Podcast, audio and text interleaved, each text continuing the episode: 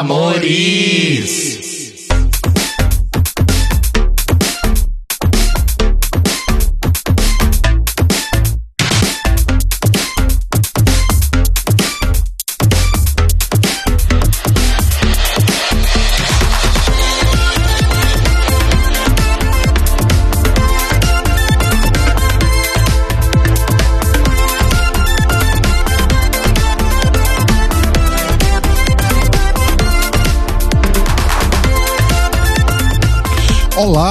Amores! Estamos começando mais um The Libraries Open ao vivo, ao vivinho, ao vivaço, ao vivíssimo, aqui no, na, no YouTube, na, na Twitch, na sua TV, no seu rádio, no seu computador, no seu laptop não no seu coração? e no seu iPad ou tablet ou celular também, né?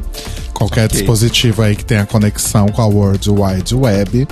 O meu nome Ou é seja, também no seu Palm e no seu Que Blackberry. susto! Eu achei que você ia falar no seu pau. No seu... Meu Deus! Ué, olha, eu vou te falar uma coisa. Existem já, tipo, sabe, flashlights? Só que são eletrônicas, mecânicas que você liga na internet. E aí uma pessoa enfia o pau numa flashlight de um, de um lado do, do computador e no outro computador a pessoa enfia um, um vibrador também, smart vibrador, e é como se as pessoas estivessem fudendo a distância. Meu Meu Deus. Deus. Tô em choque. Isso é um podcast ou um cabaré? Se foi cabaré, eu fico. Mas o que eu tô dizendo é, se é qualquer equipamento ligado à internet, então as pessoas também podem usar o pau eh, mecânico aí, o smart pau, pra escutar o nosso podcast. Olha só. Smart pau, né? A tecnologia foi, foi longe. É, e faltou falar também o, o seu celular Nokia com sistema operacional Symbian. Exato. Eu amo, Symbian, eu amo. O seu, o seu gradiente que tinha o jogo da cobrinha. Um sonho. A Saudades sua do jogo Barbie Chat. Divas. Nossa.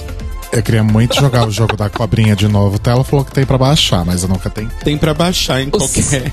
Várias É. cópias. Ah, eu quero. É, e, o e também, e também, por que não, no seu laptop da Xuxa da Candide. Meu Deus do céu. É o meu, esse é o meu. E, no seu, Master System da Tectoy.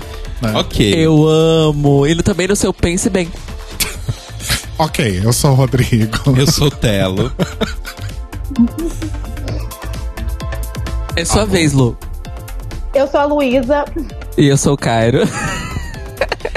Eu tava esperando você falar porque eu tô no meio aqui de um. De um macarrão. Uh. Amo. Vou Amo. refazer a, a- Lives reais, programas Vamos reais. refazer a piada que a gente fez agora há pouco antes de entrar no ar. Conta quão rápido você fez esse macarrão. Foi muito rápido. Foi tipo, acabou o TNT macabra. Eu fui descer, eu fiquei pensando por, por uns 5 minutos. Meu Deus.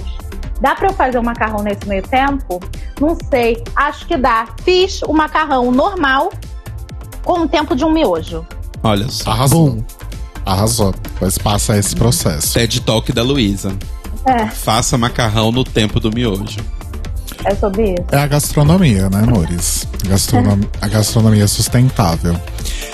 É, e é isso, então hoje é The Libraries Open. Véspera aí de feriado, né? No, do Dia das Crianças. Né? Eu amo o feriado do Dia das Crianças.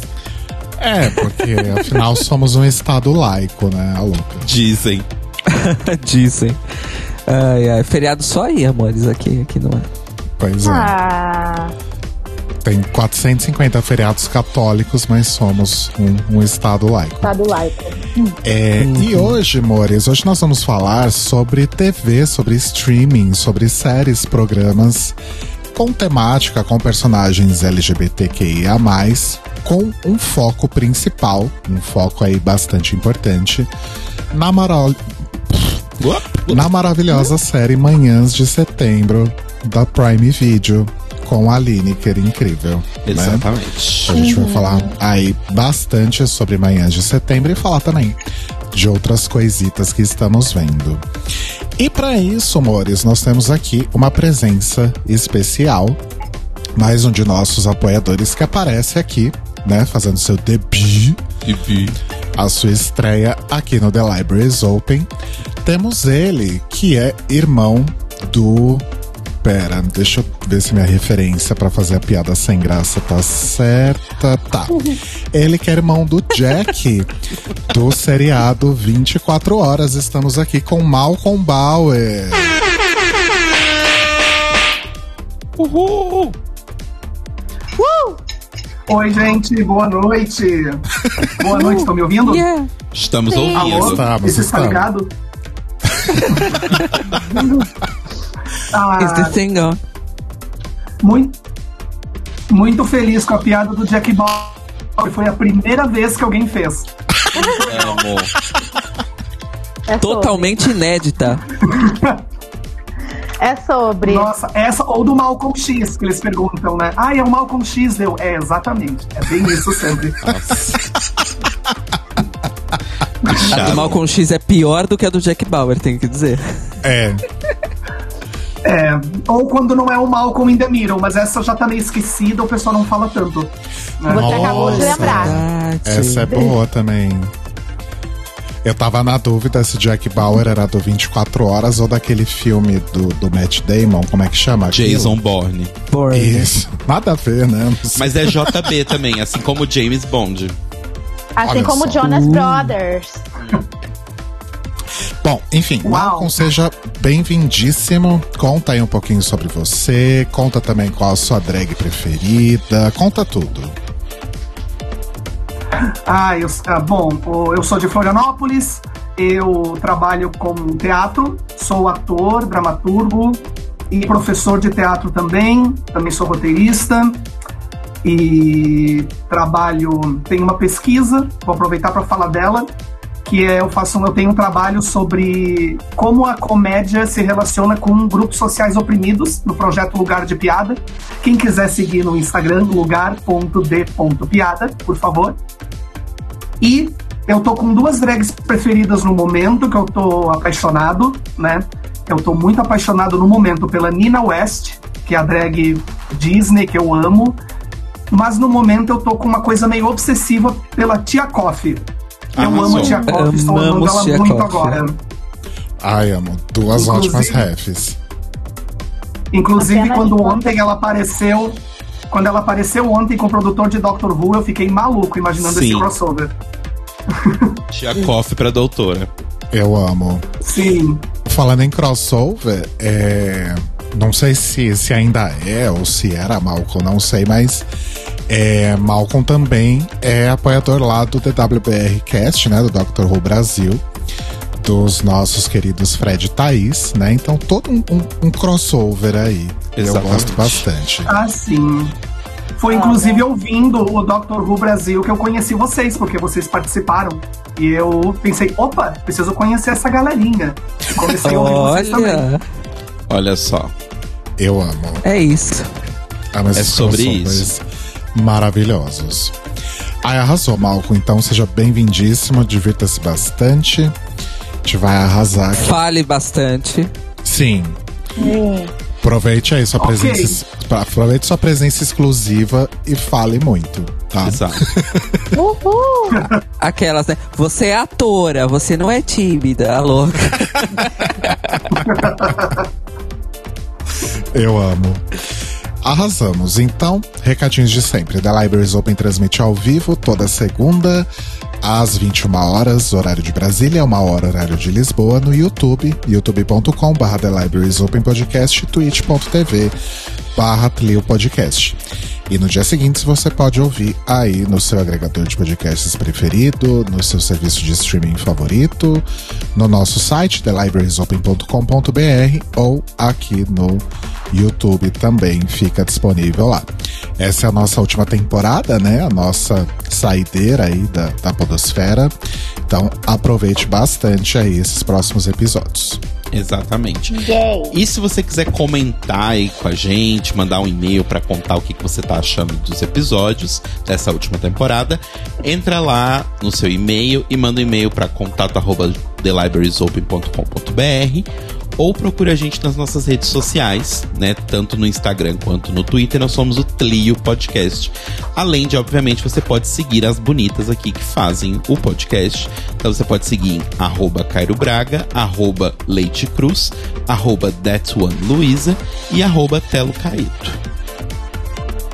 É, galera, e vocês também podem o quê? Dar um apoio para as nossas colegas, né, que estão aí empreendendo nas internet. Começando por quem? Desi Rebeck, que estreou semana passada o TNT Macabra. Inclusive, a gente fez after party aqui no Rio. Hoje saiu o segundo episódio, vão lá assistir. Deixa o seu like, se inscreve no canal, também dá uma passadinha lá no canal do Jackbox, que quinta-feira tem mais um episódio do nosso querido Draw Race. Passem no canal de Dakota para ver as, os vídeos dela. Passem no canal do Que Ódio para poder ouvir e ver eles falando do TNT Macabra. E passem no meu canal também, que vai ter muita coisa. Vai ter Macabra, vai ter Drag Race, vai ter Draw Race, vai ter tudo. Vai ter tudo. Vem. Arrasou. Lunática. Lunática serve o quê? Tudo. Absolutamente tudo. E nesse balaio todo, inclusive as drag box que agora são podcasters, a gente não fala isso aqui o suficiente, mas agora elas têm o podcast delas, que é o Bem Elegança. Sempre bom lembrar. Sigam lá o Bem Sim. Elegança. E todas nós fazemos parte da rede LGBT Podcasters em www.lgbtpodcasters.com.br e usando arrobas e hashtags LGBT Podcasters no Twitter e no Instagram, além da playlist lá no Spotify, que é atualizada todo domingo com todos os episódios dos mais de 80 podcasts que fazem parte da rede atualmente. E o nome da playlist é Podcasters LGBTQIA+. Então vá lá, assina a playlist e encontra o podcast pra você. E se você é podcaster LGBT e não faz parte da rede, vem com a gente. Eu Nossa. morro toda vez que o Caio fala de podre pai, gente. É porque eu, eu levo, eu levo, é, eu levo duas rolas no cu do Spotify, como podcaster e como músico. Olha que Por isso que é o delícia. Spotify. Eu adoro. Ganhando Isso. aí uma, uma maravilha de zero reais por todo o conteúdo que você põe lá. Né? Uma grande fortuna de zero reais. É. o valor incrível. Talvez daqui a um. Zero reais não, gente. É zero euros, entendeu? Aí vale um pouco. É. Gente, vamos ouvir as músicas do Cairo, ouve as músicas do Rodrigo, vamos ajudar a gente a sair da situação de barril, tá difícil. Sábado eu quase perdi meu computador porque tava faltando um monte de luz e eu estava fazendo o que? Live, né? Ai, meu Deus. Quem viu, viu. Quem viu, viu. Foi o Sul. Ajuda nós. Ajuda nós. É, e assim, tem milhões de, de streams que quem sabe um dia a gente ganha um real por eles. Exato. né? Exato. Pois é. É isso. Gente, antes da gente começar, então, o nosso tradicional aí já, né? Sorteio entre os apoiadores. Vamos lá. Vamos lá.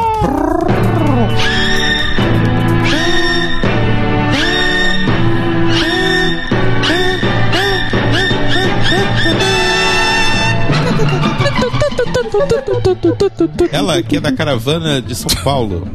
Eu tava dançando aqui. A sua imitação de Silvio Santos é horrorosa, você sabe, né? Mas eu não tô tentando imitar, eu só tô falando as frases que ele fala. Com a Ma- mesma oi. entonação. Ah, eu. Vamos lá. Tô aqui com o, o. Como é que chama esse troço? Random.org aberto. Essa- a nossa... Não, é a nossa roleta, não é o random.com. Isso. É a roleta do jogo da vida. É o nosso peão da casa própria. É o Roda Roda Jequiti. Vamos lá. É, Primeiro Roda, sorteado. roda Jequitlio.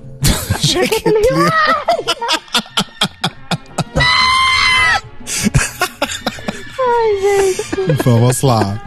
Ai, meu Deus. Primeiro, primeiro sorteado do- da noite.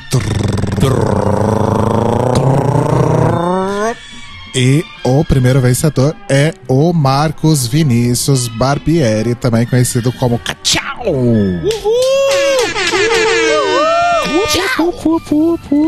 Parabéns, baby. Você é o nosso primeiro sorteado da noite. You're a winner, baby.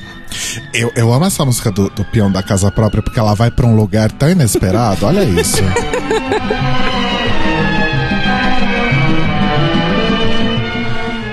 Eu Do acho- nada ela vira uma música do Ray Conniff. Eu acho incrível.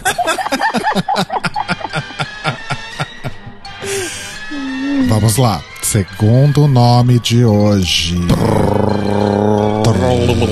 Ih, alguém que já foi sorteado. Peraí, gente. Então, mais um sorteio. Brrr. Eu vou ter que limpar essa planilha. Tá, o segundo nome é Guilherme Piaça.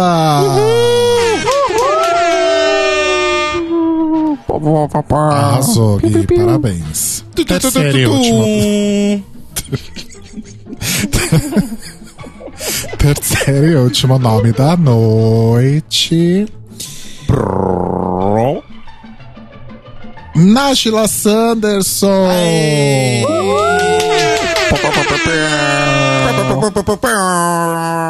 Parabéns então, Cachau, Nájila e Gui Piaça. Vocês três, então, são os nossos sorteados aí desta véspera de feriado do Dia das Crianças, né? Então, já Olha vão só. ganhar aí o presentinho de Dia das Crianças. Exato.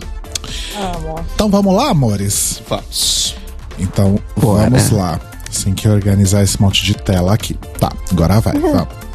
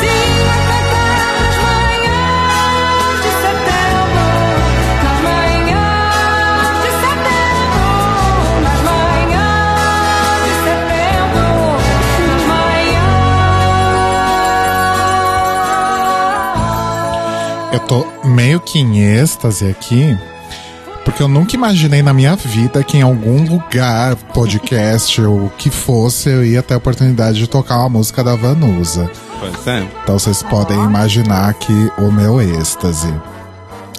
Pois é. E eu acho E essa, essa música é maravilhosa demais, caralho. que esse disco todo, né? Inclusive. Então, a verdade é a seguinte: o problema é que a minha geração, por exemplo, já a sua não, mas a minha geração só conheceu a Vanusa já naquela fase em que, enfim, né, o mercado transformou ela numa cantora romântica qualquer. Mas a verdade é que os primeiros três, há quem diga os primeiros quatro discos da Vanusa, são excelentes. Porque é uma fase em que ela tava ali flertando com psicodelia, com soul music, com as coisas que estavam acontecendo na época. E aí, tipo, enfim, ela era uma outsider, porque ela na verdade não tava em lugar nenhum. Ela não tava na Jovem Guarda, ela não tava na Tropicália, ela tava num lugar que era dela.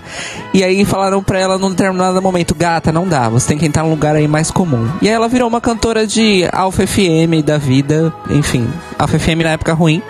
É, e pronto, a minha geração só conheceu ela faz- cantando no Gugu e no Faustão, é foda.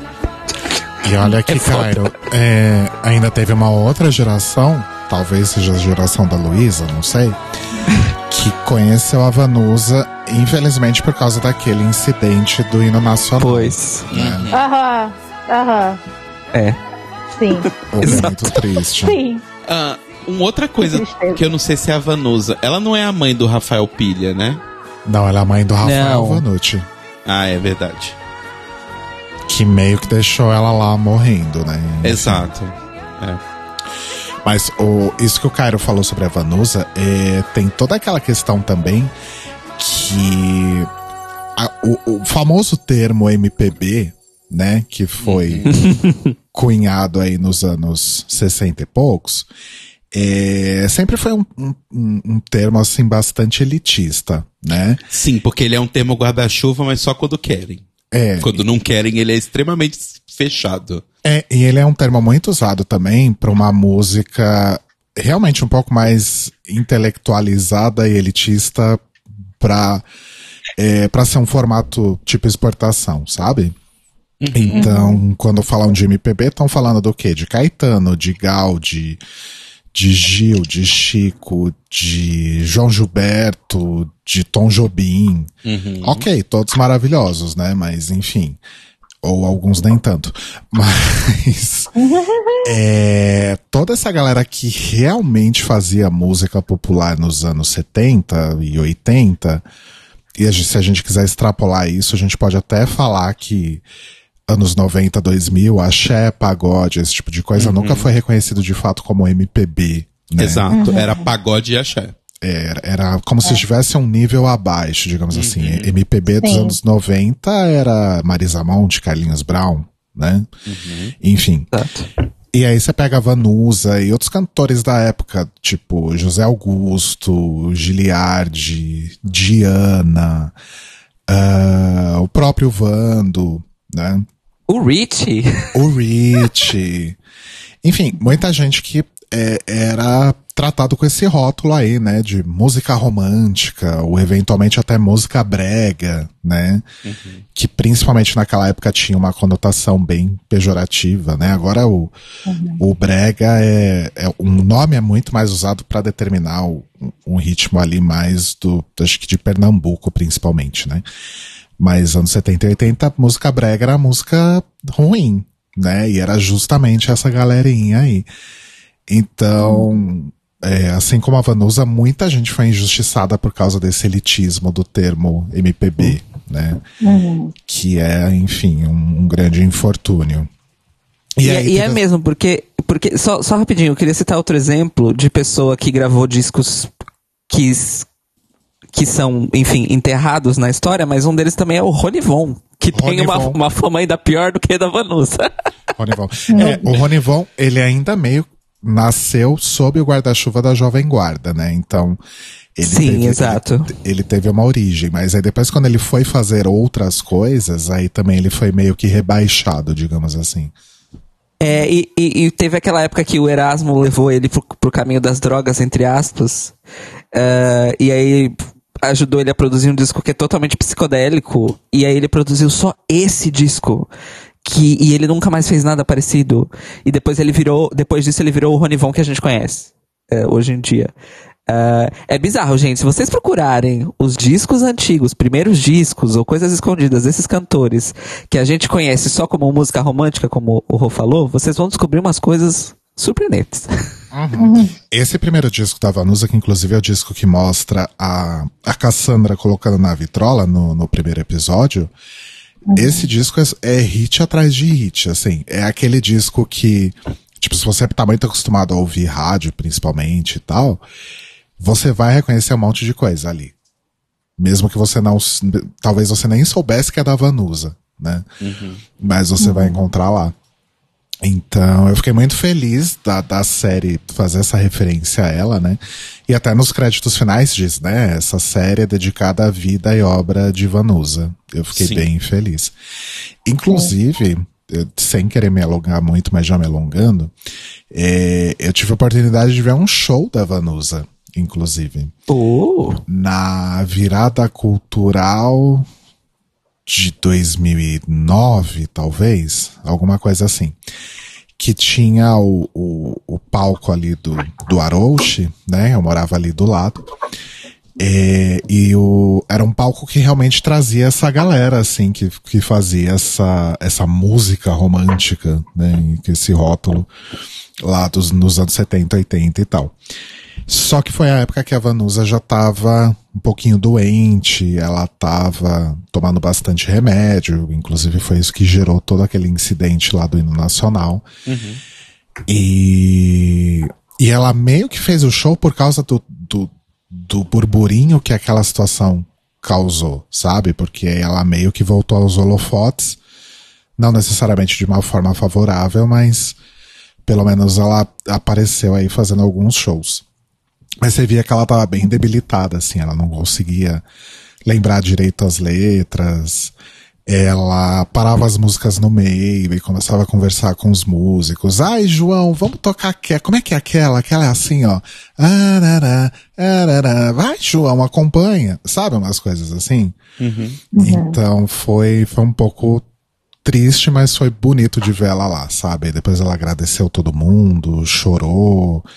Enfim, foi um show bem catártico, eu diria.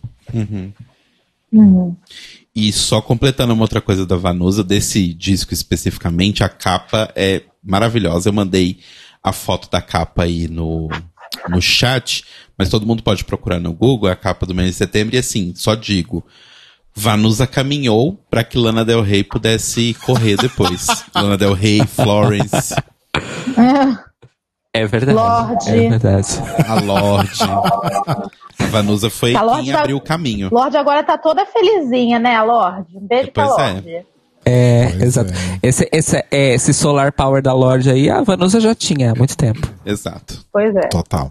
É. Mas Malcolm também é fã de Vanusa, correto, Malcolm? Então, eu quando é como vocês estavam falando, é muito louco quando você escuta uma música e ela puxa uma memória lá de trás, assim, que vem que vem da minha mãe, por exemplo, escutando em casa. E você fica com aquela. Parece que vem um. Parece, eu sempre digo que aquela cena do Ratatouille, quando, ele, quando o crítico come a comida e vai, faz tipo um. Uhum. né? Aham. E volta para aquele momento e você lembra, sei lá, da sua mãe, da minha mãe passando roupa e ouvindo alguma música da Vanusa, e conforme as músicas vão aparecendo na série, que to- várias tocam, né? Isso ainda torna tudo sempre um resgate, né, de alguma memória, muito gostoso. E essa música, né, o Manhãs de Setembro, socorro, ela é maravilhosa, dá vontade de sair cantando junto, tô torcendo para poder ter um karaokê aberto de novo, para poder cantar o Manhã de Setembro e passar, e passar vergonha, passar uma vergonha cantando essa música. Eu amo. Ai, gente, mas enfim, Vanusa maravilhosa. Quando que ela morreu mesmo? Deixa eu ver aqui. Vanusa. 2020. Foi em novembro, eu acho. Nossa, foi razoavelmente recente, né? É. Que coisa na minha cabeça fazia mais tempo. Pois é, eu também tinha, tinha ideia que tinha sido antes. Uau! Que loucura. Pandemia, né? Ela tinha 73 anos. E, gente, o filho um dela, filho dela é um perdido na vida. Só isso que eu tenho pra dizer. Sim. Pode, pode falar, Marco. É, só abrir um parênteses, é, uma coisa muito louca aconteceu com essa música, Manhãs de Setembro, porque um, um am- amigo meu roteirista aqui de Florianópolis, o Renato Turnes, ele escreveu um curta-metragem chamado Selma Depois da Chuva, que está no YouTube, e que é sobre uma mulher trans que volta para a cidade dela, reencontra a mãe, e essa música também está no filme de maneira muito importante, apoteótica, isso foi, tipo, um ano antes dessa série ser anunciada, e eu só fiquei, tipo, olha só como essa música tá no universo aí para ser ouvida e, e amada, né? Então quem quiser ver o filme no YouTube é um curta de 12 minutos, é lindo, Selma Depois da Chuva. Olha, arrasou. Só Arrasou. pra... Vamos, vamos deixar o link na descrição deste episódio. Sim, com certeza. Arrasou na dica, Malcolm. É, e uma coisa que eu achei engraçado é que manhãs de setembro, eu tô vendo aqui as datas certinhas, é, estreou no- na Prime Video em junho desse ano agora, né? 25 de junho de 2021. Mas eu lembro da gente ter falado sobre ela no Notícias Quebrando muito, muito, muito antes disso. Será que foi pandemia que atrasou, alguma coisa assim? Talvez. Pode Talvez. ser. Porque, porque eu, eu acho que nós falamos dela no Notícias Quebrando quando saiu ah, que a Lineker vai estrear, vai estrelar amanhã de setembro. Mas eu acho que também não foi. Eu acho que foi no final do ano passado. Eu acho que não foi tanto, tanto tempo assim. Ah, entendi. Eu tinha a impressão que tinha sido há tanto tempo que a gente tinha falado. Não, e- e- porque assim, eles, eles fizeram, eles filmaram a série toda já em pandemia. Inclusive, ela foi filmada em, no Uruguai, justamente por causa da pandemia. Porque no Uruguai eles já estavam numa situação muito melhor do que no Brasil, né? Ah, numa determinada altura. e aí eles conseguiram uma, uma autorização e todo um esquema para filmar em, eh, em no Uruguai, acho que em Montevidéu. E eles acharam um, um canto, um bairro ah, lá no Uruguai que é a cara do Centro Velho bar, e barra Boca do Lixo em São Paulo. E é mesmo a cara. Eu fico, eu, quando, eu olho, quando eu olho aquilo e penso. Eu, quando eu assisti, eu assisti e tal. E aí, num determinado momento, eu, eu tava assistindo com o Marcos, eu falei assim. é, eu falei assim, amor, que cidade é essa que eles estão? Aí ele, ué, São Paulo, né? Eles já falaram, porque eles fazem, né, referências. E eu falei, então, isso é filmado em Montevidéu, que é a capital do Uruguai. E ele falou, não acredito. Aí eu mostrei umas fotos pra ele do centro de verdade de São Paulo e ficou passado como é igual. E eles realmente acharam um lugar que, olha, É, é impressionante. Tem umas cenas que são gravadas em São Paulo, tipo, principalmente as cenas que são a Lineker na moto, ela passa em, em lugares reconhecíveis, do tipo, tem uma hora que ela Sim. tá descendo o viaduto do Glicério, tem uma hora que ela tá dentro do viaduto da Roosevelt, mas Eu acho que eu eu- quando a moto dela quebra, eu acho que é em São Paulo. Que é, É. numa das subidas de túnel que tem. Na, eu não- lembro se é da Paulista ou se é lá no, no centro mesmo, da, da Roosevelt. Mas é uma, é uma subida de túnel daquelas. É, mas as cenas que eles estão no bairro em que eles moram, ou mesmo no, no, no carro, embaixo do viaduto da mãe, tudo isso é Montevidéu. Se é Olha que dá só. pra acreditar. E Meu Deus. a- inclusive tem grana do Gente, tô chocada. Isso explica muita coisa, porque tinha umas cenas que, que elas iam na, na farmácia e tinha umas placas bem pequenas com coisas escritas em espanhol. Eu pensei, hum, que esquisito. Nossa, não reparei nisso, Lu. Fora os vários atores claramente uruguaios. Nossa. Chocado. É, aquelas cenas, por exemplo. Também chocadíssimo. Aquelas cenas, tipo, no o quarto da, da Lineker, o, o- a casa do, do Ari, do Décio, era tudo no Uruguai também? Então, o que eu entendi do que eu li sobre a produção da série é que eles não filmaram nada em estúdio, era tudo locação. E que eles fizeram mesmo a produção da série em Montevidéu. Que é pra concentrar o máximo de, de, de coisas filmadas em Montevidéu e só, só filmar o necessário em São Paulo. Então eu acho que eles realmente fizeram isso. Olha só. Olha, incrível. Mesmo. E aí re- volta a questão do coronavírus, mesmo porque não tinha nem condições deles filmarem em lugar fechado e apertado em São Paulo. Uhum. Uhum, com certeza. Que coisa, loucura. Eu, eu, eu lembrei de uma coisa também, que tá- já que a gente estava falando sobre o dia do lançamento da série, que eles podem ter dado uma segurada, porque eu lembro que foi, saiu tipo na semana do Dia do Orgulho, né? Acho Sim. que a Amazon deu uma. quis fazer uma, o lançamento também perto dessa data para, sei lá, capitalizar, né? Esse, Uhum. É, pode Olha, ser. faz sentido, com certeza. Bom, gente, É sobre. É sobre. É, então, a gente tem aí como é, atriz principal, né? A personagem principal, a gente tem aí a Lineker fazendo a Cassandra, né? Que é uma moto girl. E eu fiquei bastante. Quer dizer, eu nunca tinha visto a Lineker atuar. Eu sabia já que ela tinha um, um background aí, né, de, de atriz e tal, mas eu nunca tinha visto ela fazendo nada. E eu achei, tipo, incrível, assim. Achei ela, tipo, muito, muito boa. O que, que vocês acharam? Eu adorei. Malcolm Bauer, você, você que é do métier, conta pra nós. o que é que você Olha- viu que a gente não viu? É. O que Olha, só você viu? eu. Olha, eu acho que o subtexto dela. Não, não vou ficar, não vou falar disso. É, eu também gostei muito do trabalho dela. Achei muito tocante, assim, porque é uma personagem muito dura, né? E como ela vai conseguindo criar essas camadas do, do afeto que ela tem por pouquíssimas pessoas, porque ela é muito fechada, né? E muito, ela é muito, tem muito medo de se machucar, né? Enfim, por todas as coisas que Uhum. aconteceram na vida dela. E eu ach- achei muito, eu ficava muito tocado, assim, no primeiro episódio, nos primeiros minutos, quando ela vai fazer uma entrega e é distratada e chuta o gnomo de jardim da casa da cliente, eu já, já me ganhou. Eu fiquei tipo, opa, isso aqui vai ser muito bom. Sim. Sim. Maravilhosa, super mal-humorada, eu amei. Essa cena é maravilhosa. E Ai, ai. Eu, eu achei que ela foi muito boa também. É, o- o- porque assim, eu acho que pe- pela história que eles colocam da Cassandra, assim, é bem isso que o Malcolm falou.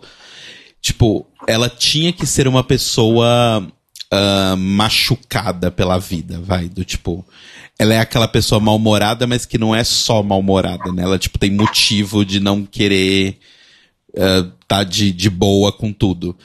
E eu acho que foi bem isso, assim, do tipo, ela é mal-humorada, mas você vê que é por outros motivos e não pelo, pelo que tá acontecendo ali no momento, sabe? Porque era muito fácil da personagem ficar antipática, né? Porque ela é bem grossa, Sim. inclusive com a criança, coitada. Mas. Principalmente com a criança. Pois é. Ela dá umas patadas no menino que eu falo, nossa, coitada. Mas eu acho que eles conseguem fazer de forma muito legal que você não acha que, tipo, é, ela é só mal educada, sabe? Você percebe que é porque ela tem um monte de problemas na vida dela e ela meio que aprendeu a ser assim pra, pra não sofrer, né? Então, eu achei que isso, em questão de direção e roteiro e da atuação da Lineker também foi muito bom. Sim. Sim. Era muito fácil, seria muito fácil virar uma história tipo: esta motogirl vai conhecer uma criança e se tornar uma pessoa muito mais legal. Uhum. Hoje, na sessão da tarde. Ah, Essa, a história podia tudo passar pra, é, por esse registro, né? E não é. Ele Uhum. vai por caminhos muito mais né, duros, né? Muito mais difíceis e Sim. realistas. E nem um pouco, assim, eh, emo facilmente emotivos, né? Uhum, uhum. Exato. Sim, com certeza. É, e acho que tem um, um, um background aí bem importante, porque não sei se eu entendi errado, tá, gente? Porque acho que isso nunca, pelo menos não que eu me lembre, é dito assim às claras, você percebe por alguns textos e tal que a Cassandra foi abandonada pela mãe, é isso? Sim, sim. Sim. Sim. Porque ela tinha uma mãe irresponsável, assim como a mãe do Gersinho é completamente irresponsável também. Sim. Sim. Então, eu, eu só queria, eu queria falar uma coisa da, da mãe do Gersinho. Ela, ela, bom, a- é, essa atriz, quem assistiu Bacurau sabe quem ela é. Ela é fantástica. Inclusive, além de Bacurau, ela também está em Que Horas Ela Volta. Ela é fantástica. Eu esqueci o nome dela agora. É. Karine Telles. Karine Telles. Karine Telles. Ela é muito, muito boa. E eu acho a persona essa personagem muito complexa. Porque ela, ela é um pouco irresponsável, só que é, ela tem uma, um conflito interno que vira externo, né? Por causa da Cassandra. Que é, ela ama o filho e quer fazer tudo pra, enfim, pra proteger o filho, cumprir o papel de mãe. Mas ao mesmo tempo, ela tem muita mágoa de não conseguir acessar aquela vida que ela quer porque dizem pra ela que ela não tem direito. E aí toda rachadura que ela consegue acessar essa vida que ela não tem direito, ela mergulha toda e ela se fode. Uhum. É, Então, eu achei su- super complexa é, é, essa personagem dela. Principalmente porque eu, eu acho, eu acho, eu, da minha po- posição de uma pessoa que nunca viveu como uma mulher, mas eu achei que eles conseguiram colocar nela o, o, o peso da mulher que é mãe, solteira, moradora de rua e que tá, tá tentando e não tá conseguindo Uhum. Uhum. sabe? E, e como isso é muito pior vamos dizer assim, pra mulher do que o- o- os outros personagens homens da série, que também são perdidos na vida, mas de alguma forma eles têm a- mais coisas que ela. É, então, eu, eu- essa, essa dicotomia aparece em determinadas cenas, assim. É, e aí, a hora que, as horas que ela bebe, que ela fica louca, é muito uma coisa do tipo assim: Não, mas eu sei que eu tenho direito a isso, por que, que eu não posso? Só que aí a realidade traz ela de volta. Uhum. E aí ela tem que voltar ao, ao papel de mãe. Então eu acho que ela fica um pouco nesse conflito interno. De novo, que vira externo porque ela se defronta com a, com a figura da Cassandra, que pode ser a pessoa que pode ajudar ela a respirar um pouco mais, por causa do, do filho. Mas a Cassandra não quer esse papel no começo. Mas enfim, não sei se a gente vai falar spoilers aqui ou não. Acho que sim. Né? Ah, pois é, né? Acho que a gente pode falar de tudo, gente.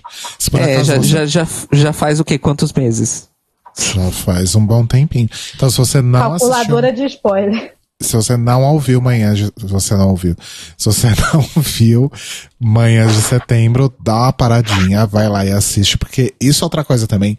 É muito rápido, né? Eu fiquei chocado Sim. quando eu vi que já tinha acabado. São só Sim. cinco episódios de mais ou menos aí meia hora cada um. Então, Uhum. numa sentadinha, agora no feriado, você já assiste. É. E eu acho Eu que- assisti hoje, gente.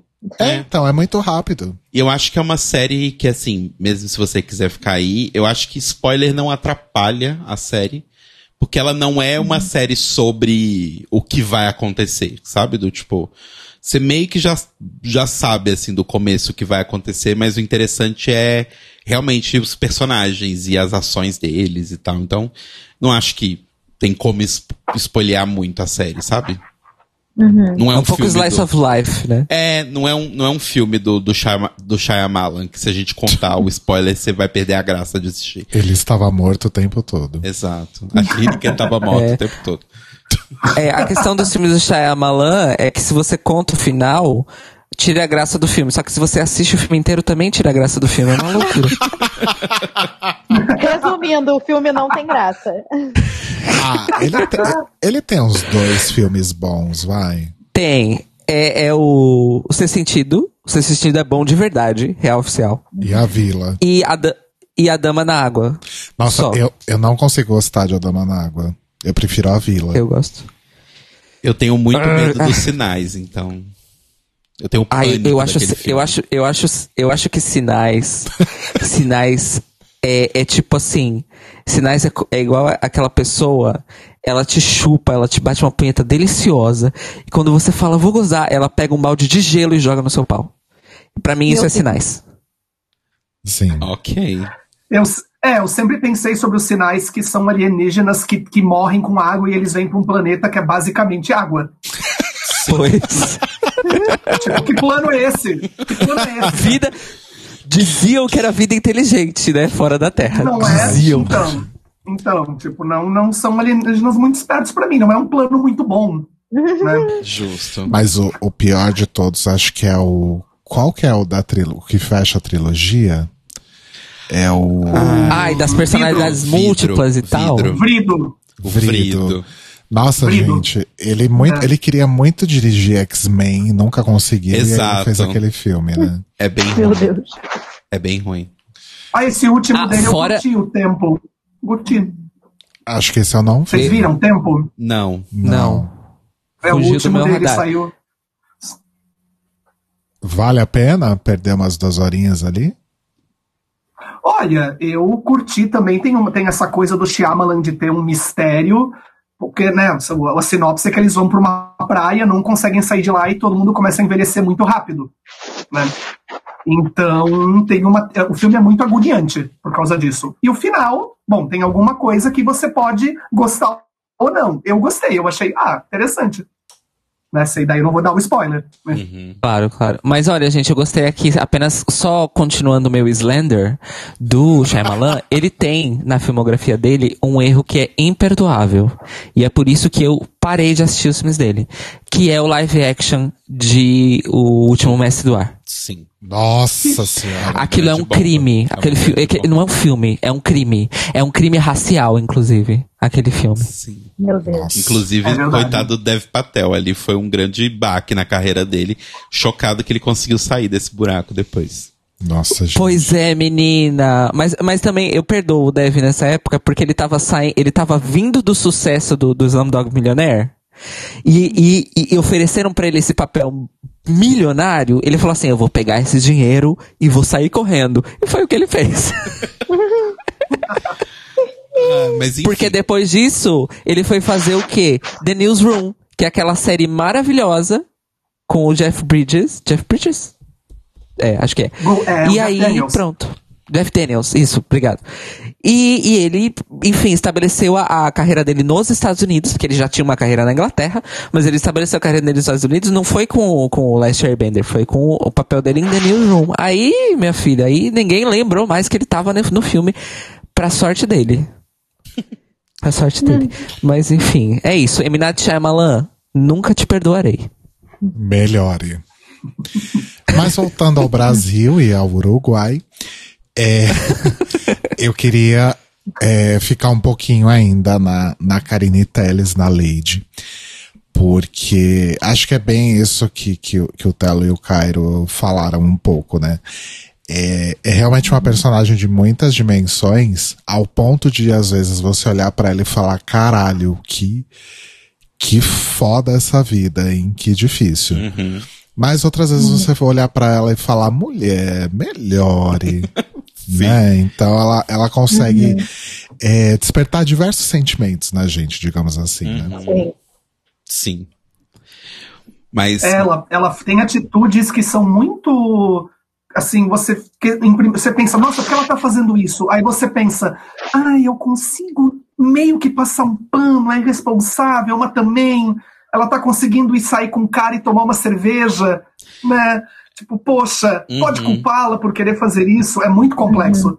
É, então, isso eu acho muito legal, porque a série eu acho que ela não. Ela não passa a famosa camada de margarina, assim, nas coisas, sabe? Porque, assim, é, se fosse uma série que tenta fazer essa coisa da mensagem muito comercial de margarina, é, em algum momento a Aline queria ter uma iluminação e falar, não, porque realmente essa criança e, e eu tenho que cuidar dessa criança, Carbonara concorda, inclusive. Gercinho chegou aqui. Vem cá, Gercinho.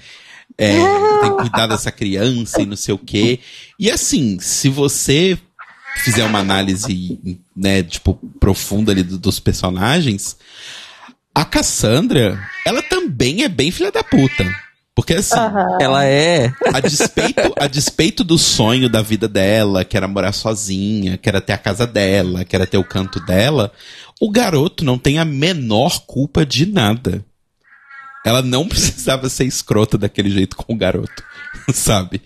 E assim, é, ah, vindo de uma pessoa que teve um pai ausente, eu acho foda ah, o, a maneira como ela simplesmente quer continuar ausente e foda-se, sabe? Do tipo, essa parte. Ela é- e assim, eu acho isso muito rico, porque a série não coloca que nem, nem a Lady e nem a Cassandra são vilãs da história.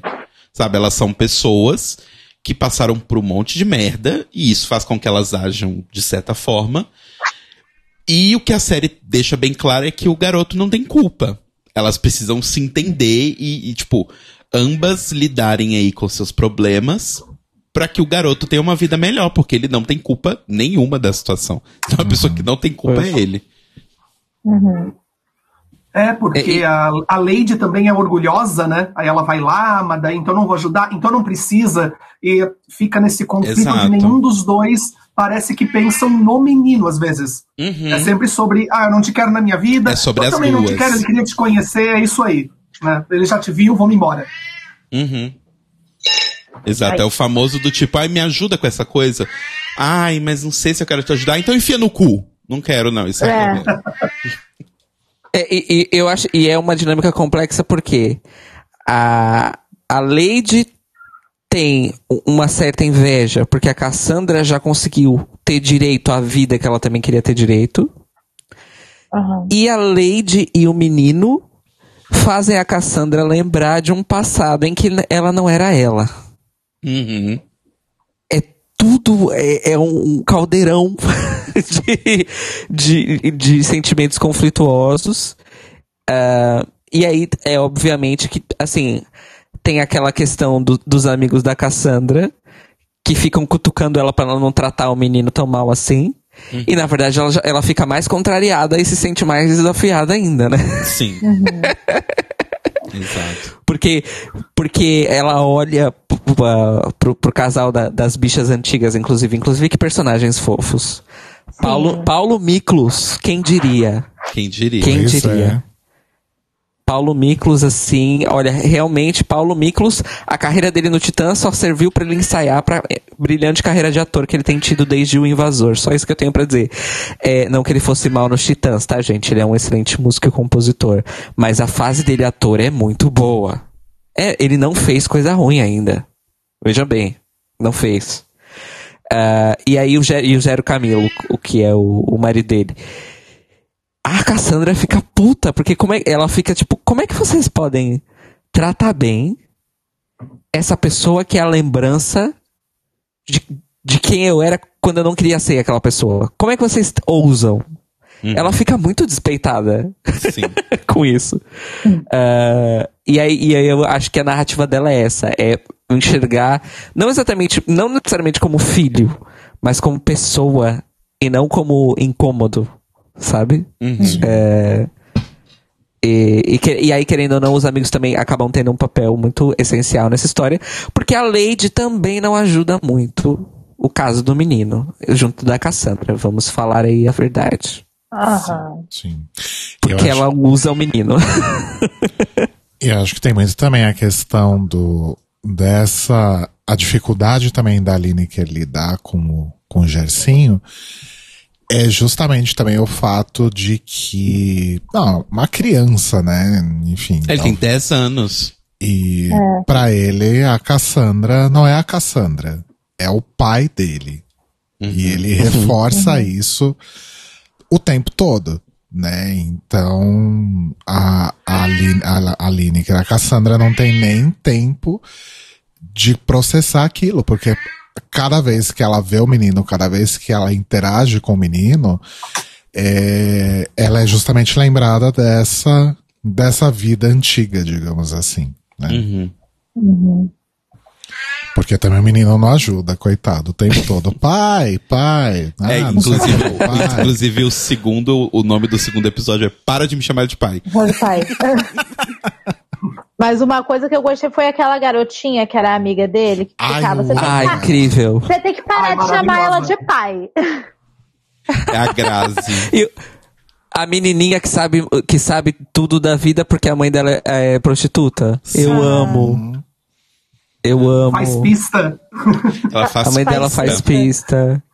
E a menina, e a menina conhece toda, todas as putas de travestis do centro.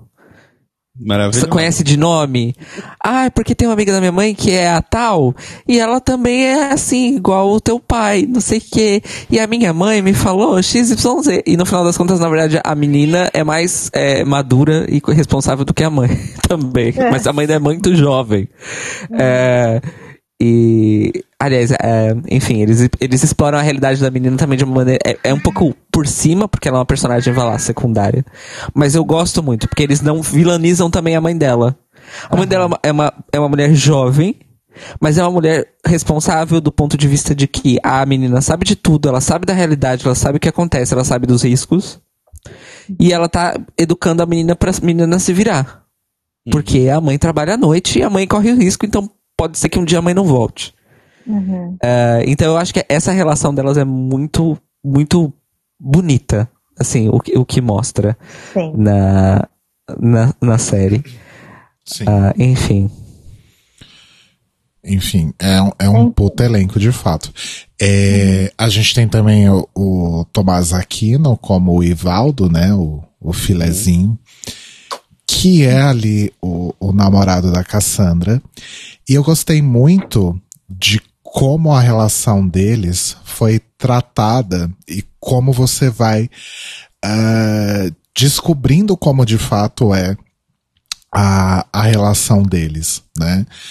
Porque, enfim, aparentemente tá, eles são ali namorados, né? Estão juntos ali aparentemente há algum tempo. Depois a gente descobre que completa ali um ano, né? Que eles estavam juntos. É, só que em nenhum momento é, é jogado na sua cara, pelo menos não no- ali nos primeiros episódios, que ele é casado com uma outra mulher, né? Uhum. Eu Você fiquei chocada quando eu descobri. é, então, porque você começa a pescar aos poucos, né? Quando ele tá lá com a Aham. filha, né? Que, que ele vai lá com a filha numa loja, sei lá. Mas eu achei quando teve esse lance da filha, eu falei, ah, ele é separado. É, então, eu Eu também, nisso eu também achei a mesma coisa. Eu também. E aí você só realmente descobre de fato, me corrija se eu estiver enganada, mas acho que a gente só descobre de fato quando ele volta pra casa e a mulher dele tá lá. Né? Uhum. Sim. eu achei legal como isso foi apresentado pra gente, sabe? É, porque acho que muita gente. Se, se, se, se essa premissa já tivesse sido jogada ali é, logo no começo, muito provavelmente ninguém ia tratar aquela relação como autêntica, como genuína, sabe? Sim. E pra mim, pelo menos, ficou muito claro que o Evaldo realmente gostava muito da Cassandra. Não era, Sim. não era ali um casinho, sabe? Sim. Uhum. É, tem uma cena onde as personagens estão ali na casa da. Acho que na casa da Cassandra, e elas falam, né? Ah, às vezes eles até gostam de verdade, mas não vão abandonar a sua família tradicional. Uhum. Inclusive, os diálogos dessa cena é soco atrás de soco, né? Sim. Que inclusive quem está nessa cena com Lineker é ninguém menos do que nossa querida Lina Pereira, Lina X, também conhecida como Linda Quebrada. E a nossa outra querida, que também é um talento das artes cênicas que está aí sendo descoberto finalmente, que é Dana Lisboa. Uhum. Ai, é- é- é- essa cena realmente é um grandes socos. Grandes socos. Nossa. Ficou até um silêncio. E tem a, perso- e tem a personagem que é dona do, do bar barra boate, que também é uma personagem incrível, mas eu não sei o nome da atriz. Olha, pela Wikipédia diz que é Claude Dias. É a Roberta, né? Claude tá Dias. falando? É a Roberta, exato. Que, também, que é o grilo falante pessoal da Cassandra. Eh, só que é um grilo falante um pouco mais realista, porque quando tem que dar a chapuletada, ela dá. Inclusive, eu amo ela cantando, ela mandando a Cassandra cantar Pablo, Pablo. cantar Anitta. E aí a Cassandra começa a cantar vários. Ela, ah, Cassandra quer me fuder? Puta que pariu. Exato. Exa Aí ela fala, eu te proíbo, eu te proíbo. Gente, é. Ela é muito boa, ela é muito boa. E o flashback que tem quando a. Quando mostra. Quando a Cassandra e, e o e o Vado começam, né, a, a ficar e a namorar. E aí tem esse paralelo, né? Que a Cassandra fala que aí esse, esse vai, esse é diferente, esse é pra ficar e tal. E aí a gente tem o, um ano depois, as amigas mandando a real pra ela, porque pronto, né? Então, O Ivaldo começou a dar sinais de que vai pular fora do barco, vamos dizer assim. Sim. Sim. Aliás, esse episódio todo é muito bom, eu acho. É, essa cena, obviamente, delas no apartamento é o ápice, mas esse episódio todo eu acho mu- muito bom. É um, é um dos melhores pra mim.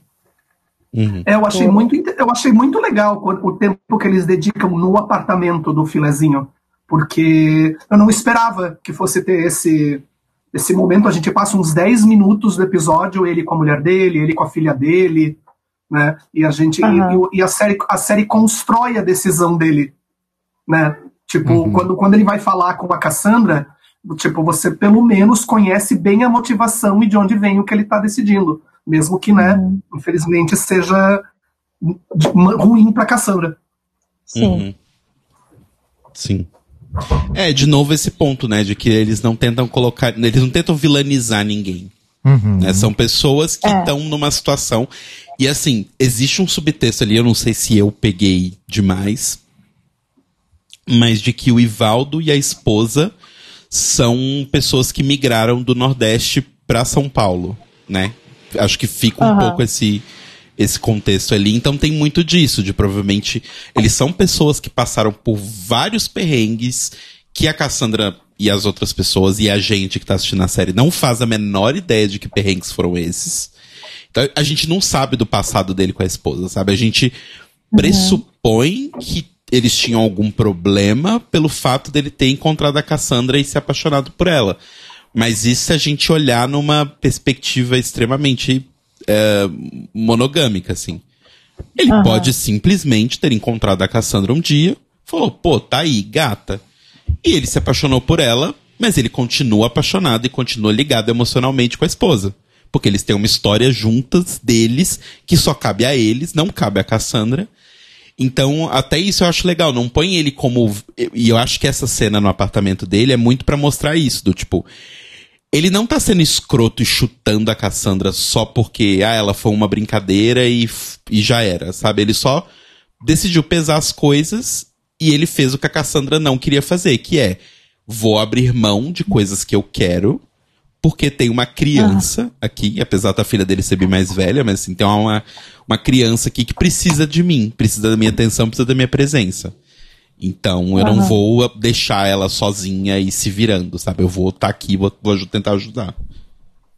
É, E eu acho, e eu acho que também tem um, um, um elemento meio tongue-in-cheek na compl- no, no que complica também a decisão do Ivaldo, que é ele descobrir que a filha dele é queer. Uhum. Existe essa, essa, essa complicação. Na, na cabeça dele, né? Existe essa complicação. Não é que no mundo existe, mas na cabeça dele existe essa complicação. Porque ele, eu, assim, eu, isso não é verbalizado, mas a minha leitura é que como ele se defrontou com a filha lidando com aquilo com tanta naturalidade, que ele começou a se ver também é, n- naquele lugar de não hétero.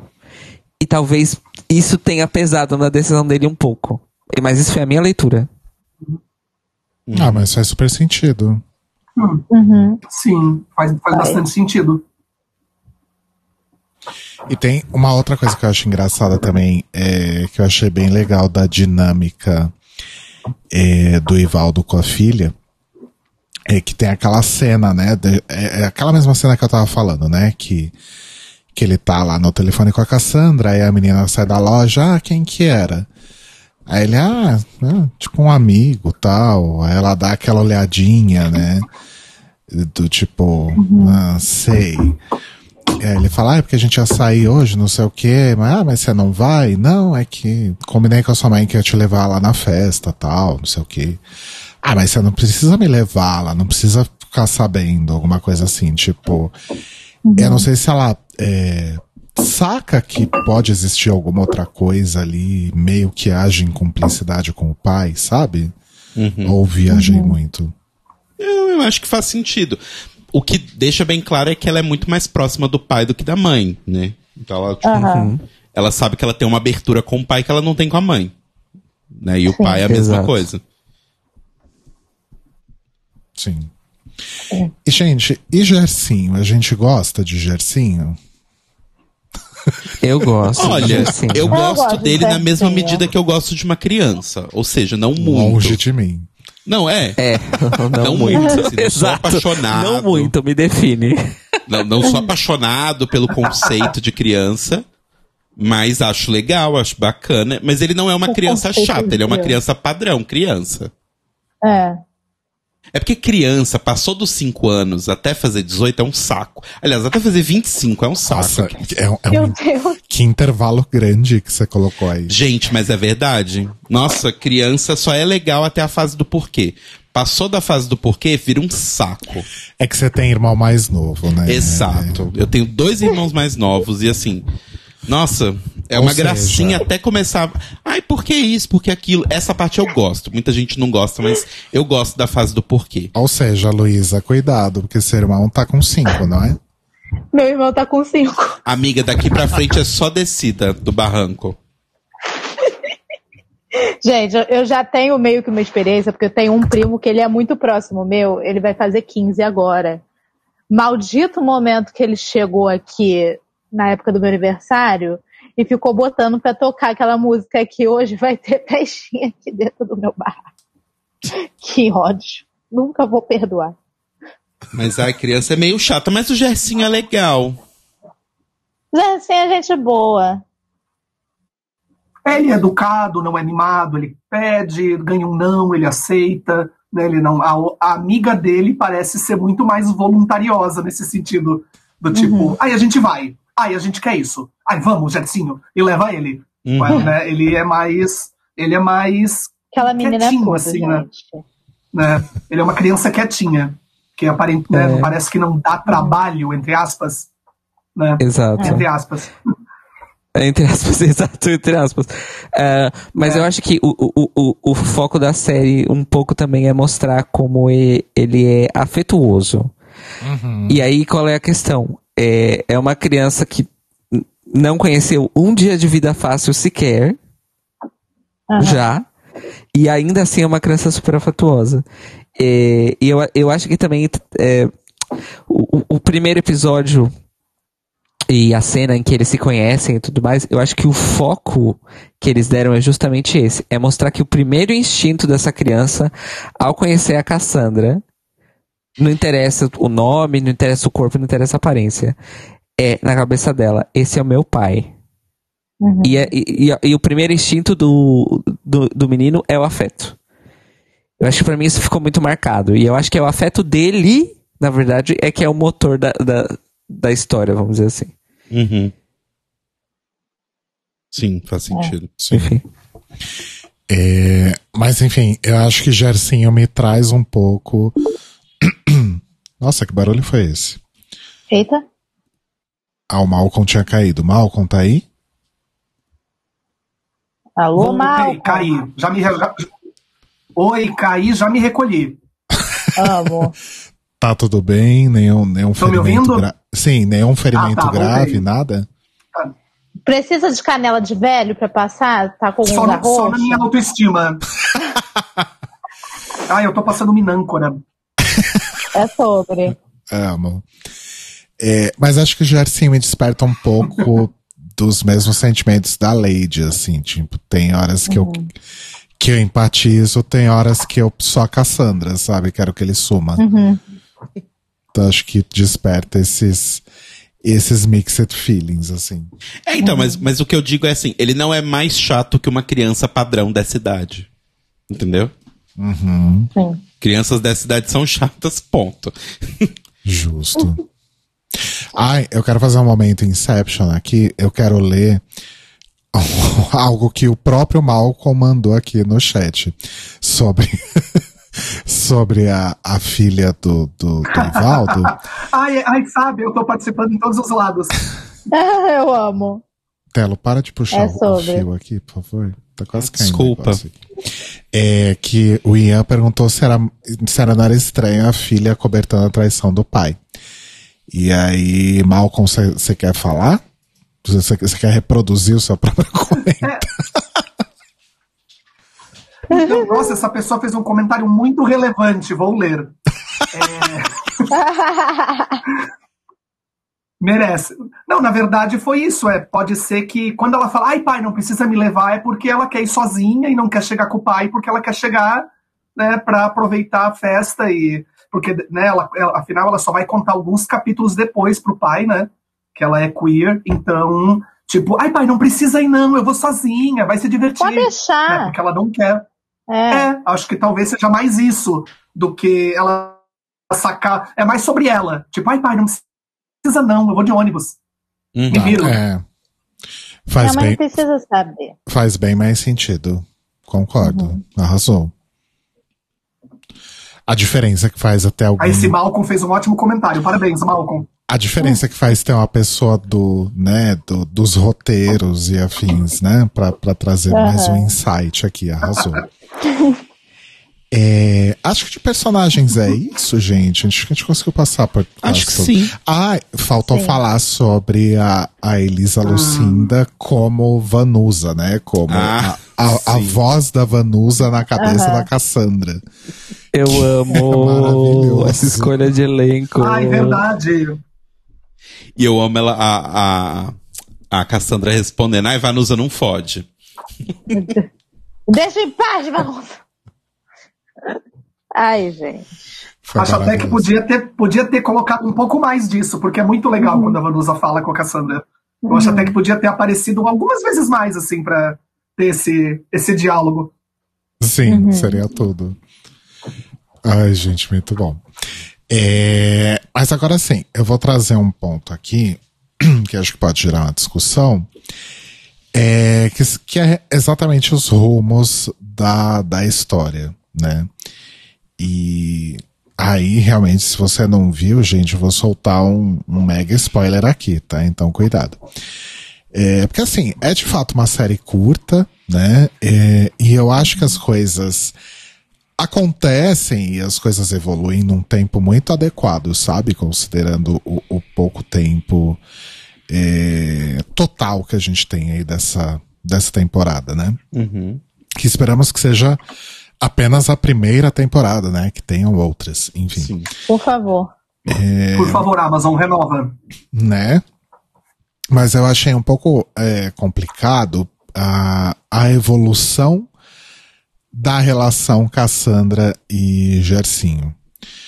Porque lá pela quinta, sexta vez que a Cassandra expulsa eles de lá, do, do, do quarto dela, é, o menino esquece ali o boné, né? E ela fica ali olhando o boné, começa a bater uma culpa.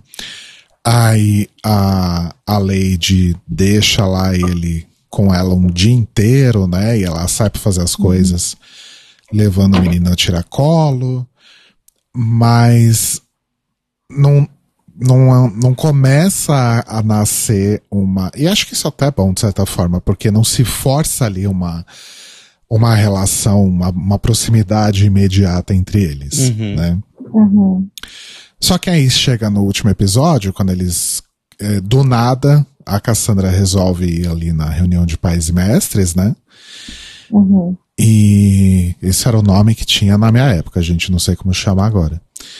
Eh, enfim, quando os pais vão lá conversar com, com o professor, né? Uhum. E aí ela descobre lá que, que ele ganhou lá uma vaga no torneio em Curitiba e aí corta pra última cena a Cassandra dirigindo o carro, levando eles pra Curitiba. Eu achei que foi uma ruptura muito grande, assim, sabe? O que, que vocês Uhum. acham? Sim. Mal com que é dos roteiros, conta tudo. ah, eu acho que a, a- esse, esse momento do final, né, que tenha antes, antes dela decidir ir ajudar a, a Lady, a, a Lady a levar o Gercinho, tem aquela última conversa com a Vanusa, né? Aham. sobre quando elas conversam sobre ah você né ai a sua, né tipo ah, você vai seguir seu sonho daí tipo ai que nem minha mãe fez comigo que é quando rola essa acho que a, a, a coisa de, se, de ajudar o Gercinho vem muito desse momento de ah eu quero isso mas é o que minha mãe fez comigo então eu vou tentar me conectar e vou ajudar é claro que é um pouco vamos em, vamos viajar juntos né para é realmente é um pouco né, é, Uhum. é bem uma coisa tipo, vamos deixar um final em aberto, parece, né? Porque eu- assim que terminou, eu lembro que eu já queria ver o episódio seguinte pra ver essa viagem a Curitiba. Né? Dá muita Sim. vontade de ver o que aconteceu na- nessa, nesse grupo disfuncional chegando em Curitiba. É, eu não achei assim, ai nossa, que brusco, né? Achei que aquela, aquelas últimas cenas, desde o momento em que ela decide ir na reunião, vai construindo para essa decisão de vou me, agora eu posso fazer algo efetivamente por eles, por pelo Gercinho, né? Não tanto pela Lady. Não sei, para mim, tipo, o encaminhamento acontece assim, mas é bem uma coisa, vamos deixar em aberto para, né, para que queiram renovar. Sim. Justo. O que, que vocês acharam, amores? É, eu, a minha opinião é bem parecida com a do Ian, que ele colocou aqui no chat, que talvez foi um medo deles da série não ser renovada, então eles quiseram meio que, tipo, correr, entre muitas aspas, com essa decisão da Cassandra de apoiar o garoto e não fazer o que a mãe dela fez com ela, e aí já mostrar que ela já tomou essa atitude e eles já estão na viagem pra, pra Curitiba. Porque podia terminar, por exemplo, com ela ali no quarto, com a Vanusa conversando com ela. E ela falando, ah, eu não quero fazer com ele a mesma coisa que a minha mãe fez comigo. E fica no ar isso, e você só vai descobrir numa próxima temporada, sabe? Mas acho que eles Uhum. tinham esse medo de que talvez não fosse renovada, então falou, ah, vamos pelo menos dar o direcionamento da escolha dela nessa temporada, e aí a gente vê se as pessoas renovam pra uma segunda. Aham. Eu senti Eu- isso eu- também. É, tem bem uma É, eu- coisa. Ah, Desculpa. Não, pode falar, Malcolm, por favor. Não só. É bem, é bem isso, né? Que séries fazem às vezes, que é essa coisa do. Ficou em aberto, porém, se não for renovado, dá a entender que eles se entenderam. Uhum. Fim. Uhum. Sim. Hum. Então, eu tive, eu tive uma, uma leitura parecida com a do Tero e do Malcolm, que na verdade é o. Se for o final, final de tudo, funciona, é um final lindo, e se não for, dá abertura pra gente querer saber o que acontece depois. Mas ao mesmo tempo, eu também achei que existia uma preocupação em mostrar que não só a Cassandra não ia, decidiu que não ia abandonar o menino, mas que a Cassandra também não ia abandonar a Lady. Eu acho que eu acho que houve uma, uma preocupação nisso de tipo eh, de que a Cassandra não tem condições, por exemplo, de criar o filho sozinho. Só que ela também já notou que a Lady também não tá tendo mais condições de criar o menino sozinho. Então, pra esse menino ter o que ele precisa, ele precisa dos dois. Sim. Então eu acho que eu acho que rolou essa preocupação de mostrar isso também. De que a Cassandra não ia falar, não, fica o menino, você que se foda, sabe? Uhum. Sim. Uhum. É um bom ponto. Mas, gente, isso foi uma leitura É, muito até minha. ela sabe que Mesmo. o que o abandono de uma mãe faz. É. Exato, né? Ela, enfim, ela, ela realmente quis quebrar o ciclo. Aham. E eu acho que isso a gente já percebe não só no momento que ela vai até a reunião, mas depois, quando a Lady fala, ah, não, não tem coisa, mas a gente vai dar um jeito. Igual eu falei pra, pra professora lá, pra diretora. E aí a Cassandra vira pro menino e fala, se precisar de qualquer coisa, me, me avisa. Naquele momento que eu já soube que ela não ia deixar ele desamparado. Sim. Uhum. E assim, é, tô pensando aqui, não sei se eu tô chovendo no molhado também, mas é, talvez um. Acho que um, um momento antes também que a gente pode, pensando nessa coisa do abandono, né, da mãe e tal, eu acho que isso meio que começa a nascer quando a. A Cassandra chega, o Gercinho tá no quarto, a Lady não está, porque ela foi, sei lá, comprar alguma coisa, comprar comida, não lembro. E a Cassandra fica desesperada, achando que a Lady abandonou o menino lá. Aham, Né? Exato. E aí ela só chega depois e tipo, oi? Voltei. E a Cassandra lá desesperada. Não, porque ela foi embora. Sua mãe te abandonou. E aí a mãe volta. Então é. Mas nessa hora eu fiquei desesperado também. Eu falei, gente, não é possível que ela abandonou o menino. Não, não faz sentido. Né? Uhum. É, porque assim, fica bem claro que, a- apesar de todos os problemas da Lady, ela gosta muito do garoto de verdade. Sabe? Então eu não acho que ela ia abandonar ele. Sim. Malcolm, Sim. você ia falar algo? Inclusive, ela. Não, eu ia dizer só que ela volta e ainda disse: trouxe uma cachaçinha, vamos fazer uma festinha.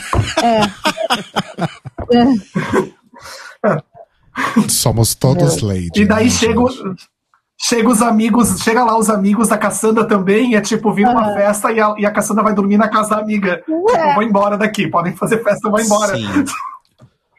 O pessoal tava cantando, é que hoje vai ter festinha aqui dentro do meu barraco, aí a cantando, mas o barraco é meu. Vocês querem fazer festinha do meu barraco? Vou embora, tchau. inclusive, sobre isso, teve o lance da Cassandra, né? Que começa a série com ela no AP novo dela. E ela fala pro filezinho que ela não quer que ele durma lá, porque ela quer dormir lá sozinha pela primeira vez.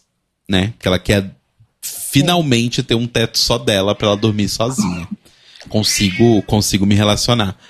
É, só que aí, é, no meio da série, tem momentos em que ela dorme sozinha. Eu, eu acho que seria interessante, pelo menos pra mim, assim, em forma de roteiro, se ela nunca conseguisse em nenhum episódio dormir sozinha na casa dela. Ia ser legal. Sabe? Do, tipo, desde o Mas seria dia tipo uma sempre running acontece. joke. É, tipo uma É. running joke, assim, sabe?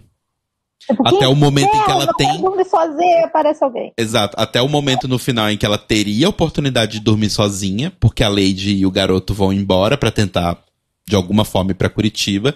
E aí ela tem a conversa com a Vanusa, e aí, tipo, pela primeira vez que ela poderia dormir sozinha, ela decide não dormir sozinha pra acompanhar eles, entendeu? Uhum. Carbonara. Concordo. É uma boa piada. É uma boa piada pra durar, tipo, cinco temporadas, né? Sempre acontece alguma coisa ela não consegue dormir sozinha. Exato. Amo. Aí no último episódio, no finale, ela consegue. Ou não Finalmente. também, né? Dar uma última coisa errada e a série acaba quando ela tá indo deitar. A gente não vê ela dormir. Uhum, exato. Eu gosto dessas coisas. A Pob. A pobre da Cassandra. Ai, gente, tem algum outro momento que vocês queriam destacar da, da, da série toda? O momento Ah, do gost- jogo, eu acho. Isso, eu ia falar isso. É um momento muito bom. Sim, do jogo do, do, do Santos, né? Uhum. Eu acho fofo também. E eu, eu queria destacar as, a- as performances, né, musicais. Sim. Que a Também. Lineker, né, como sempre, puta que pariu. Ai, gente, posso aproveitar esse momento e colocar um pouquinho da, da Lineker cantando paralelas? Sim. Então, vamos lá.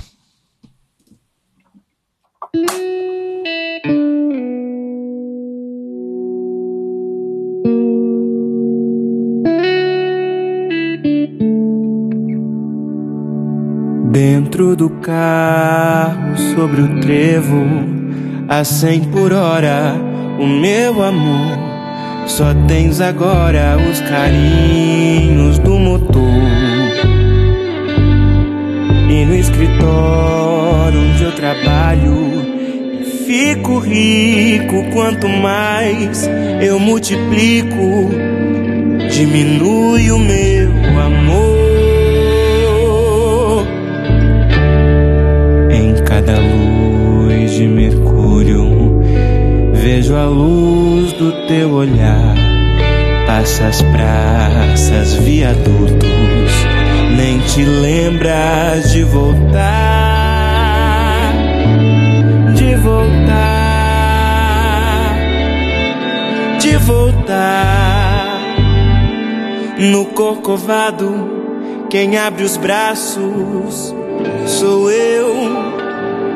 Copacabana, esta semana o mar sou eu. E as borboletas do que fui pousam demais por entre as flores do asfalto em que tu vais. E as paralelas. Nossa, quase chorei aqui de novo. Nossa, gente, essa música é muito maravilhosa. É uma música do Belchior, na verdade, né? Paralela. As Paralelas. Um apartamento. E acho que a versão da. Ah, não, oh, ai, cacete, o, o Carbonara pisou no teclado aqui. Acho que não aconteceu nada. Tá tudo bem. É, é a versão da Vanusa. Muita gente gravou paralelas, mas a versão da Vanusa. Meu Deus. E aí apareceu a Lineker com essa, e acho que temos agora um páreo duro da melhor versão de paralelas do Sim. mundo, assim. Como a Lineker canta, né? Puta que pariu. Pois é. A voz dessa mulher, gente, a voz.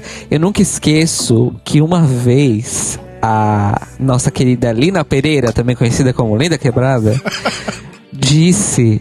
é, também Lina X, para as mais antigas, ela, ela uma vez disse que da, é- na época que elas moravam juntas, né? Uhum. Ah, ela e a, e a Lineker. Que é, ela disse que. Como é que ela disse? Ela disse que é impossível passar ilesa pela voz da Lineker. É uma ótima definição. Pois Sim. é. E aí, e aí ela, e ela falou essa frase e ela falou: Imagina eu que morei com ela. É sobre. É isso. Lineker, enfim, não dá mais tempo, mas aparece aqui no Clio, a louca. Manda, manda um, um zap pra ela, vai que.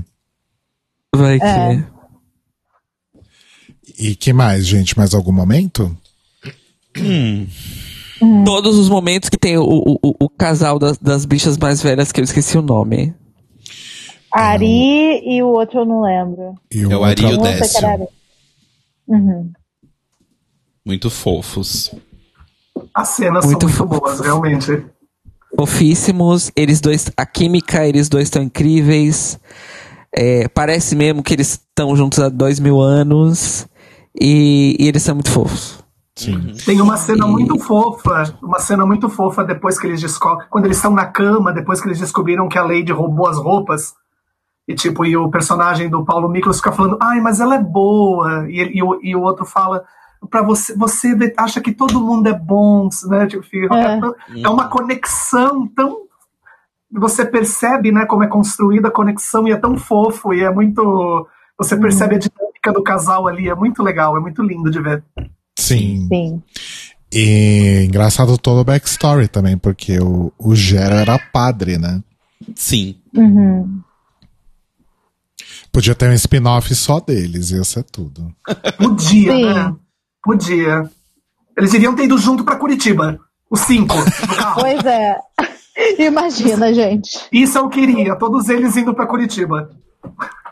Mas Parece sabe- aqueles spin-off que tem de viagem. Que é tipo, passa a série e eles fazem. É... Manhã de setembro, edição Curitiba. Ou igual quando a MTV tinha o The Real World e depois eles fizeram o, o Pé na Estrada. Que era o pessoal do, de cinco temporadas de Real World, só que num, numa Kombi. tipo assim. Mas sabe o que eu acho É. que se é, torcendo muito pra ter pelo menos uma segunda temporada, Por favor. eu acho que a segunda já vai ser um momento pós Curitiba, sabe? Sim. Uhum. Tipo, vai ser eles, sei lá, recém-retornados da pra, pra casa deles e Gercinho morando, não sei se morando em tempo integral, mas passando alguns, um bom tempo lá com a Aline, que com a Aline, que com a Cassandra.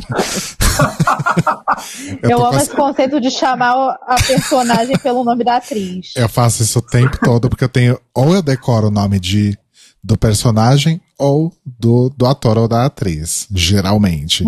Então eu faço isso muito. É, mas enfim. Não sei, acho que faz, faz sentido, né? Tipo, Uhum. e aí criar um, um- algum novo conflito pra história. Sim. É, eles, podi eles podiam fazer esse retorno e a gente, eles podem, né, pensando na estrutura de uma série, assim, que eles fiquem falando sobre o que aconteceu em Curitiba e lá pelo quinto episódio ou sexto da segunda temporada a gente vê o que aconteceu em Curitiba. Tipo um flashback. É. Uhum. Quando a gente entende tudo que foi plantado Boa. durante a. O nome do esse é o episódio, episódio que é. Eu sei, eu sei o que vocês fizeram em Curitiba. O nome, do episódio vai ser. esse. Eu gosto dessa ideia, gosto muito. vamos, vamos mandar um e-mail pra manhãs de setembro, arroba amazon.com. Exato. Ah, sabe, tem uma cena que eu gostaria de falar que, que, que, eu, que eu achei muito bem bonita, assim, que é no primeiro episódio, quando a mãe, quando a Lady fala que eles vão dormir na pensão e o, e o Gersinho fala que não quer ir, porque ele acha que a Cassandra vai, vai buscá-los no carro, e ele faz com carvão uma setinha indicando onde o carro Ai, tá e chove, e Sim. apaga. que- Nossa, aquilo é tão poético, e eu, e eu chorei tanto acabou com aquela comigo. cena. Nossa, aquilo é muito triste. Sim, super. Ou quando Ai. eles vão dormir, né? E aí, tipo, ele fala que ele não quer que a Lady durma sozinha no carro. E aí ele vai dormir com ela no carro e, e ele dorme com ela abraçada com ele e ela começa a chorar. Aquilo também, puta que pariu. Uhum. Acabou Sim. comigo. Ah, tem também aquela cena linda quando a Lineker tá saindo do camarim e o Gersinho tá no microfone. o Gersinho tá no microfone tentando Uhum. cantar. Sim, Sim. Ah, é paralelas. tudo. É tudo. Essa cena é tudo, gente, muito fofo. É, e, e- e é- e eu, eu- não é nesse, nesse momento que começa a virar a chavinha da Cassandra Sim. Faz Acho sentido. sim. em relação ao menino? Porque eu acho que é o momento em que ela percebe que ele é só uma criança. Do tipo, apesar de toda a merda, ele não tem culpa de Aham. nada. Sabe? Ele só é uma criança que tá ali no meio. E, tipo, eu acho que ela. Porque tem a- muito a, a relação dela com a mãe dela e a relação do Gersinho com a Lady, né? Do tipo, se ela foi tão machucada pelo que a mãe dela fez com ela, por que, que ela deveria deixar a Lady, entre muitas aspas, fazer as coisas que a mãe dela fazia com ela com o Gersinho, sabe? É, O quão justo é isso, né? Porque ela E sabe como é acho- ruim. É, também acho que é nesse momento que a Cassandra vê algo dela no Gersinho. Sim. E ela se conecta, Uhum. Sim. né? Pode ser. Yeah. Ai, gente, assistam a série, assistam. Só Por de- favor. É muito linda, muito, muito linda. E eu, e eu, e eu concordo com o Rodrigo, também assistimos aqui. eh, e nossa, acabou. Mas ao mesmo tempo ficamos com a sensação, mas aconteceu tanta coisa. É. Uhum. Sim. Super. Ah, gente, 10 de 10, né? Acho que não tem outra nota. Sim. Nossa, Pra mim é muito 10 de boa. 10. Muito boa mesmo. É mesmo impecável. Impecável. Sim. É, agora a gente já terminou, eu acho, de falar. Eu queria puxar uma coisa que é o seguinte. Puxe. Assim como Manhãs de Setembro foi meio que uma surpresa, assim, né, dos streamings, tem alguma outra série envolvendo LGBTs aí de streaming que vocês viram ultimamente e que vocês gostaram muito e vocês querem indicar para as pessoas? Hum. Pensando aqui. Eu preciso, eu preciso de uma coisa pra jog my memory, que é- se chama TV Time. Vou consultar aqui um momentinho. Porque eu- eu- eu- você tem alguma, Malcolm? Se você não tiver, eu quero já começar falando uma coisa que eu assisti.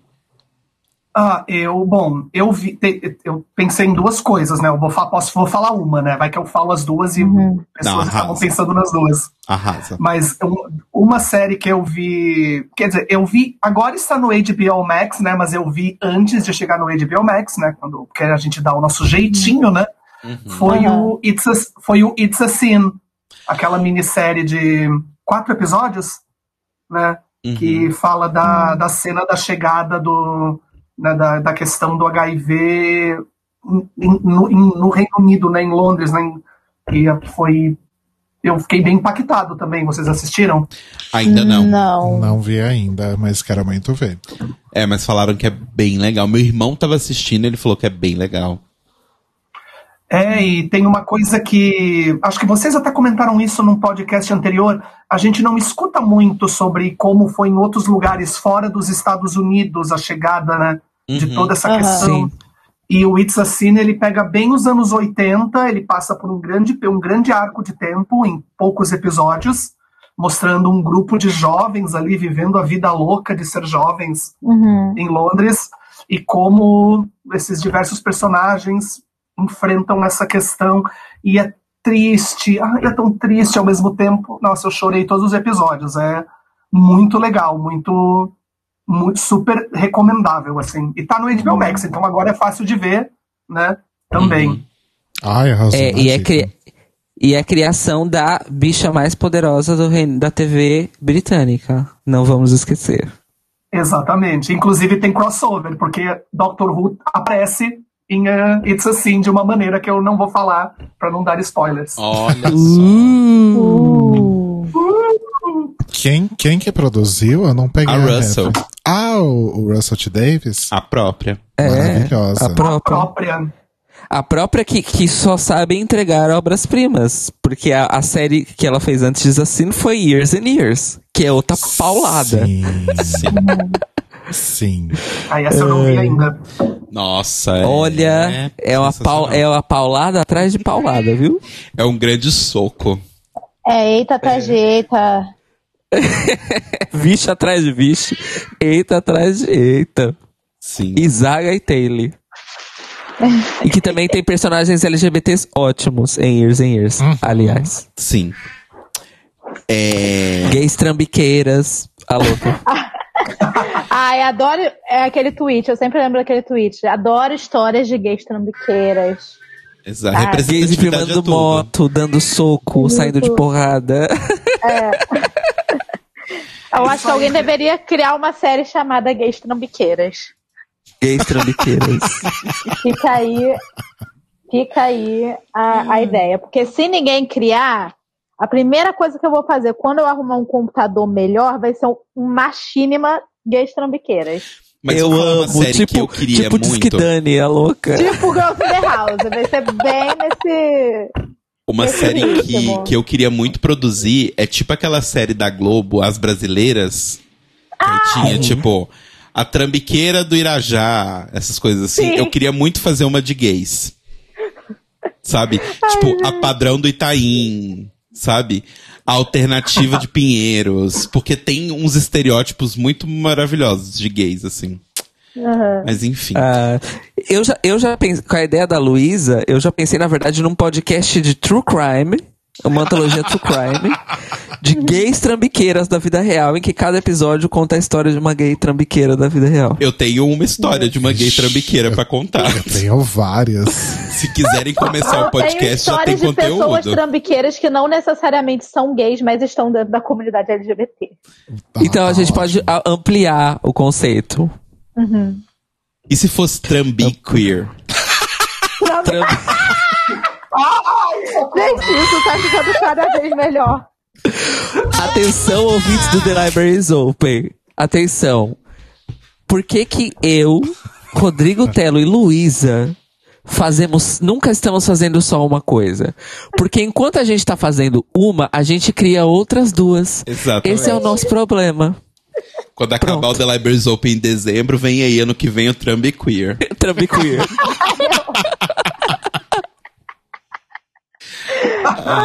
Eu amo, eu amo que é assim, o episódio era pra falar de manhã de setembro e outras participações LGBT na, no audiovisual. Virou quase o quê? Episódio de estreia do Trambiqueer. Exatamente. A- É o Backdoor. Pilot do, do Trambiqueer. É, gente, eu, eu, eu, quero, eu quero falar de uma série LGBT Hum. que eu assisti recentemente com o Marcos e que nós estamos absolutamente apaixonados e que infelizmente a pandemia atrasou a segunda temporada, mas a segunda temporada está, estava sendo filmada até pouco tempo atrás e supostamente vai estrear ano que vem. É uma série britânica baseada realmente numa vida real. É, antes de eu falar o nome, eu vou dar o contexto. Eles recuperaram os diários de uma, de uma mulher de Halifax, na Inglaterra, que se chamava Anne Lister. Ela, ela era, era, era realmente tinha o hábito de fazer diários. Ela fez diários a vida dela toda. Então tem tipo assim, tem, não tem centenas, tem milhares de diários dela. É, só que ela tem a maior parte dos diários escritos em códigos, só que são em códigos ah, estruturados. Não é, não é código, vamos dizer assim, de ai, metáforas e usando uma palavra ao invés de outra. Não. Ela literalmente escreveu as coisas misturando fórmulas aritméticas. Atenção, isso não é brincadeira. E ela viveu, tipo, no século XVIII, tá? Na Inglaterra do século XVIII. E ela escreveu a maior parte dos diários usando essa fórmula e essa, essa codificação que ela própria desenvolveu, que é uma mistura de palavras ah, posicionadas junto com determinadas fórmulas aritméticas para se chegar nas, nas outras palavras, né? Que precisam ser preenchidas. E, enfim, estudiosos eh, do Reino Unido se debruçaram por anos e decodificaram os diários, quase inteiros dela. E aí, uma parte desses diários foram publicados, né? Eh, Na sua versão decodificada.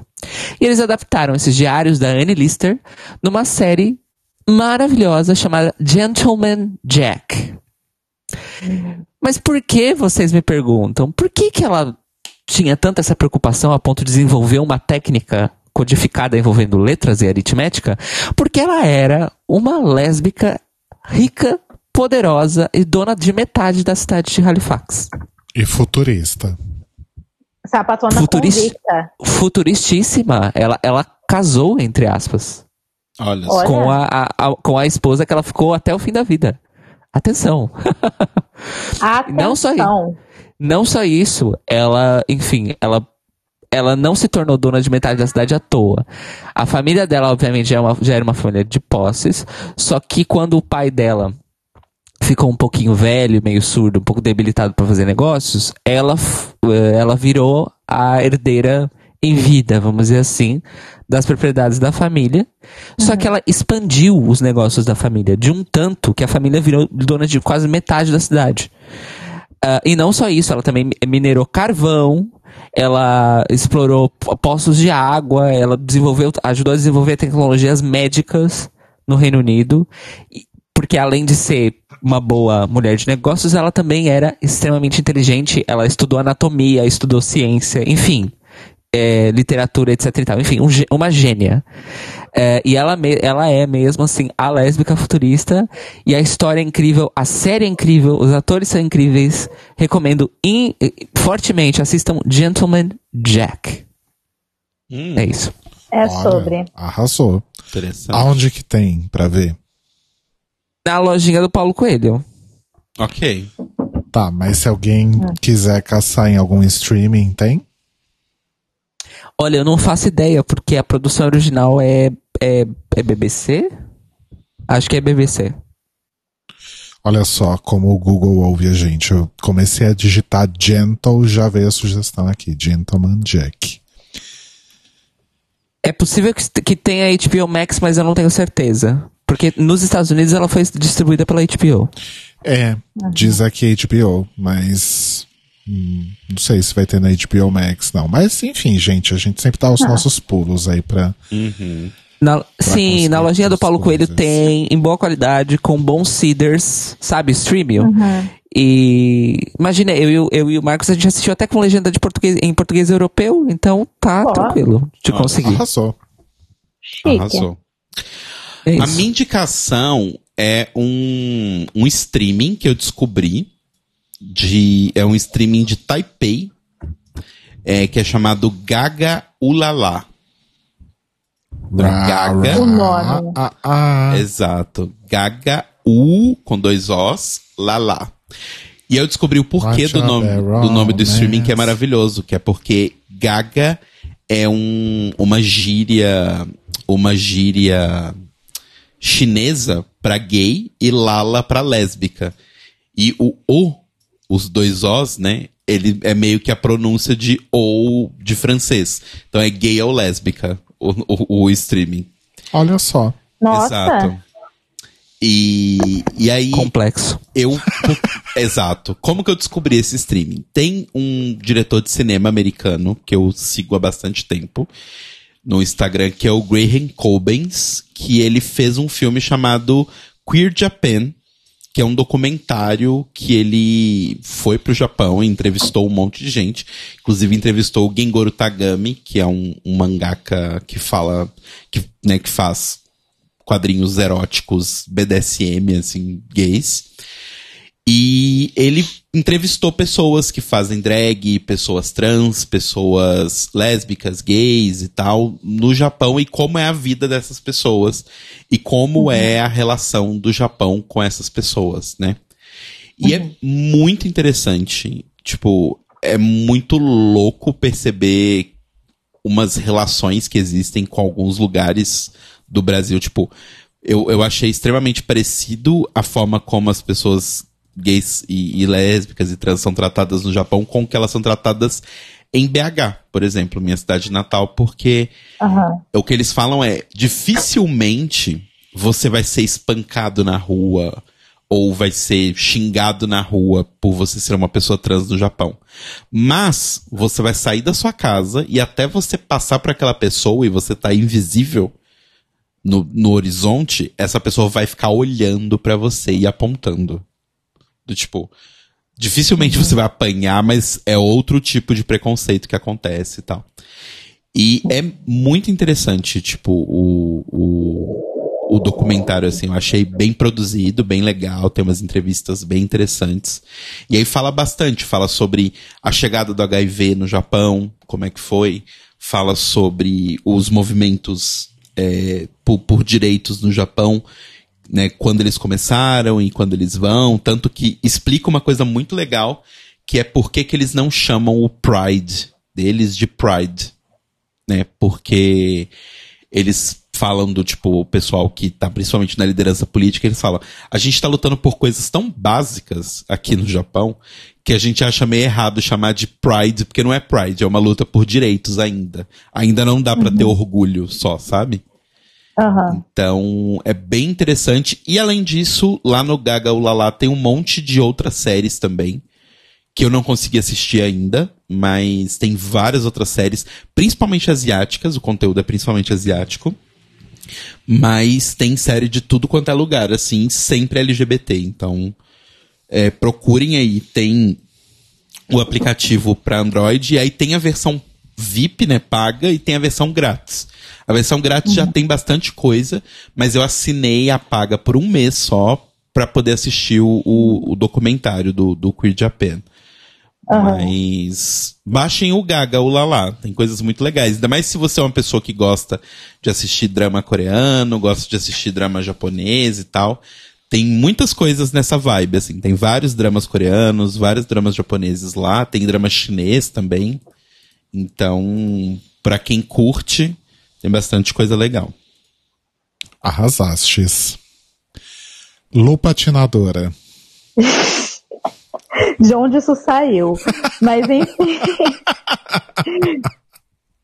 enfim, eu não tô conseguindo pensar em uma série, mas eu queria compartilhar alguns livros que eu li recentemente. Arrasou. Então, para começar, eu queria falar de um livro nacional, que é o Conectadas, que é basicamente como é que eu vou explicar a história. São duas meninas, né, a Raíssa e a Ayla, e elas são gamers. Elas estão lá num joguinho online, se conheceram por lá, só que a Raíssa, ela já é gamer há mais tempo. E por isso ela acabou achando uma forma de, tipo, evitar o assédio que ela sofria nos jogos, que ela assumiu meio que um personagem masculino ali, passando por homem para jogar em paz. Só que nessa daí ela conheceu a Ayla, elas começaram a conversar e começou a rolar um negocinho ali. E o que que acontece nessa nesse rolê? Surge uma oportunidade delas se verem. E de primeira, é aquele clichêzão, né? De primeira vez a Raíssa fica, ok, e agora? Que ela acha que eu sou um garoto. O que que vai dar nisso?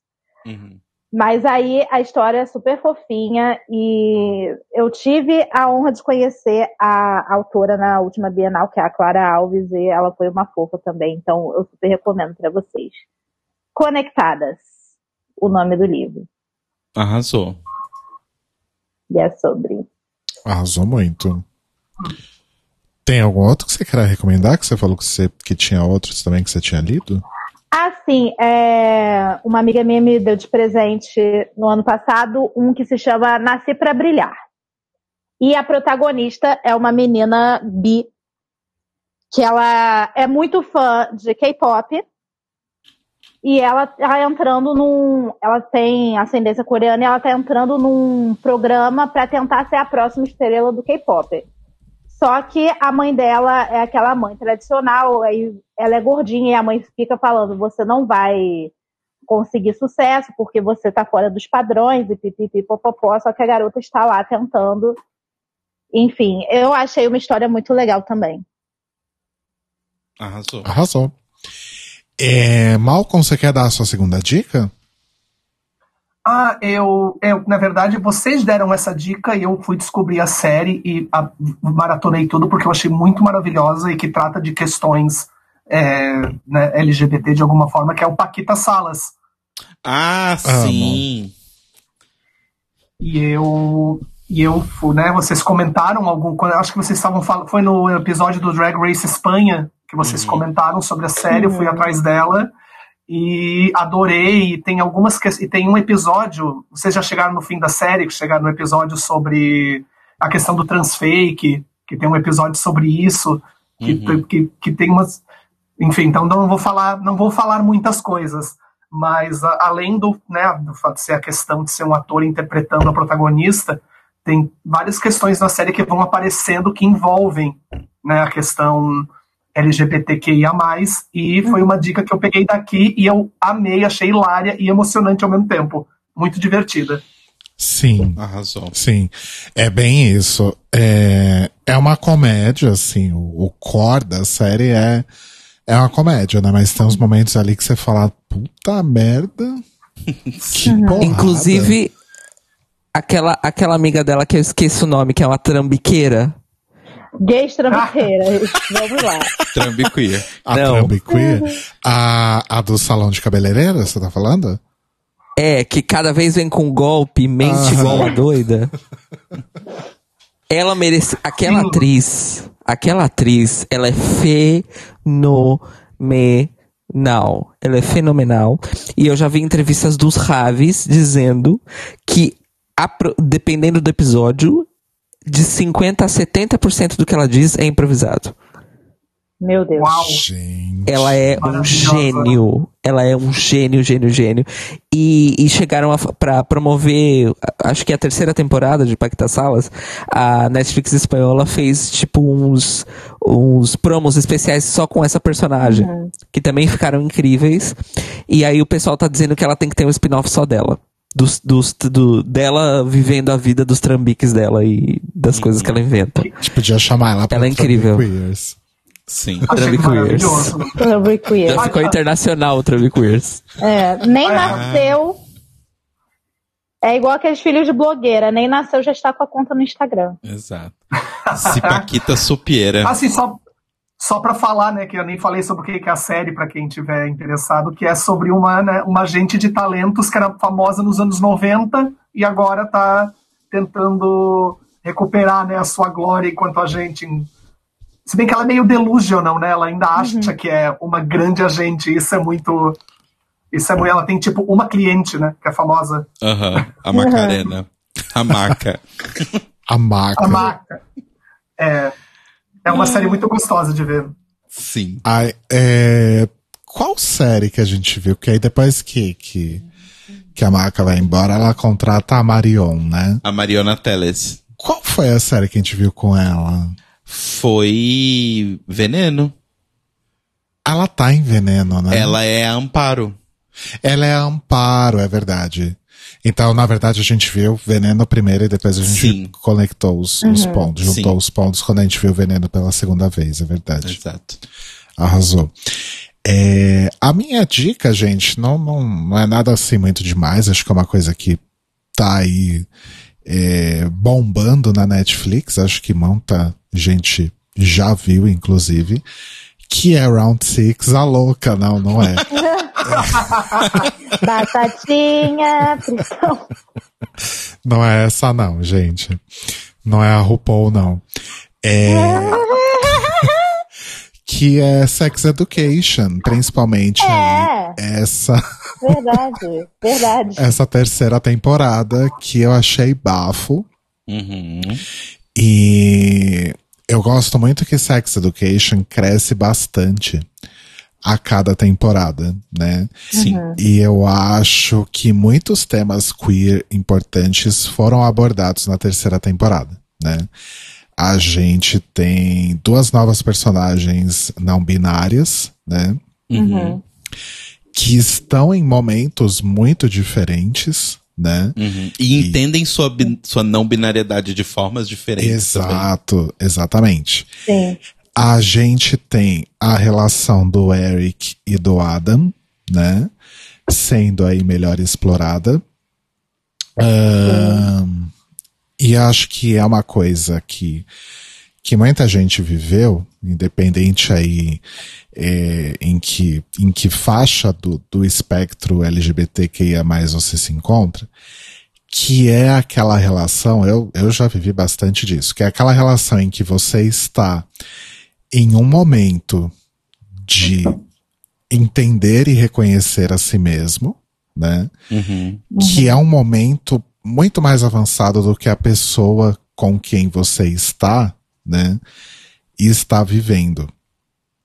E, Aham. e isso acaba gerando conflito. Infelizmente, são coisas da vida, né? Sim. É, enfim, rolam aí conflitos, rolam diferenças de percepções e, e de momentos e de entendimento da relação que complicam bastante a coisa, né? Então, acho que eu eu vivi isso algumas vezes na minha vida, assim, e eu acho que é coisas que a gente vive, eh, dependendo do momento da nossa vida, a gente pode viver isso dos dois lados, né? A gente pode ser a pessoa que ainda não se reconheceu, não se entendeu ali muito bem, e num outro momento a gente pode assumir o outro papel, né? Uhum. Então eu achei essa essa dicotomia aí do Eric e do Adam, tipo, muito, muito interessante, assim. Eu acho que é algo que a gente acaba vivendo em algum momento da vida, em algum dos dois lados, ou eventualmente dos dois lados, né?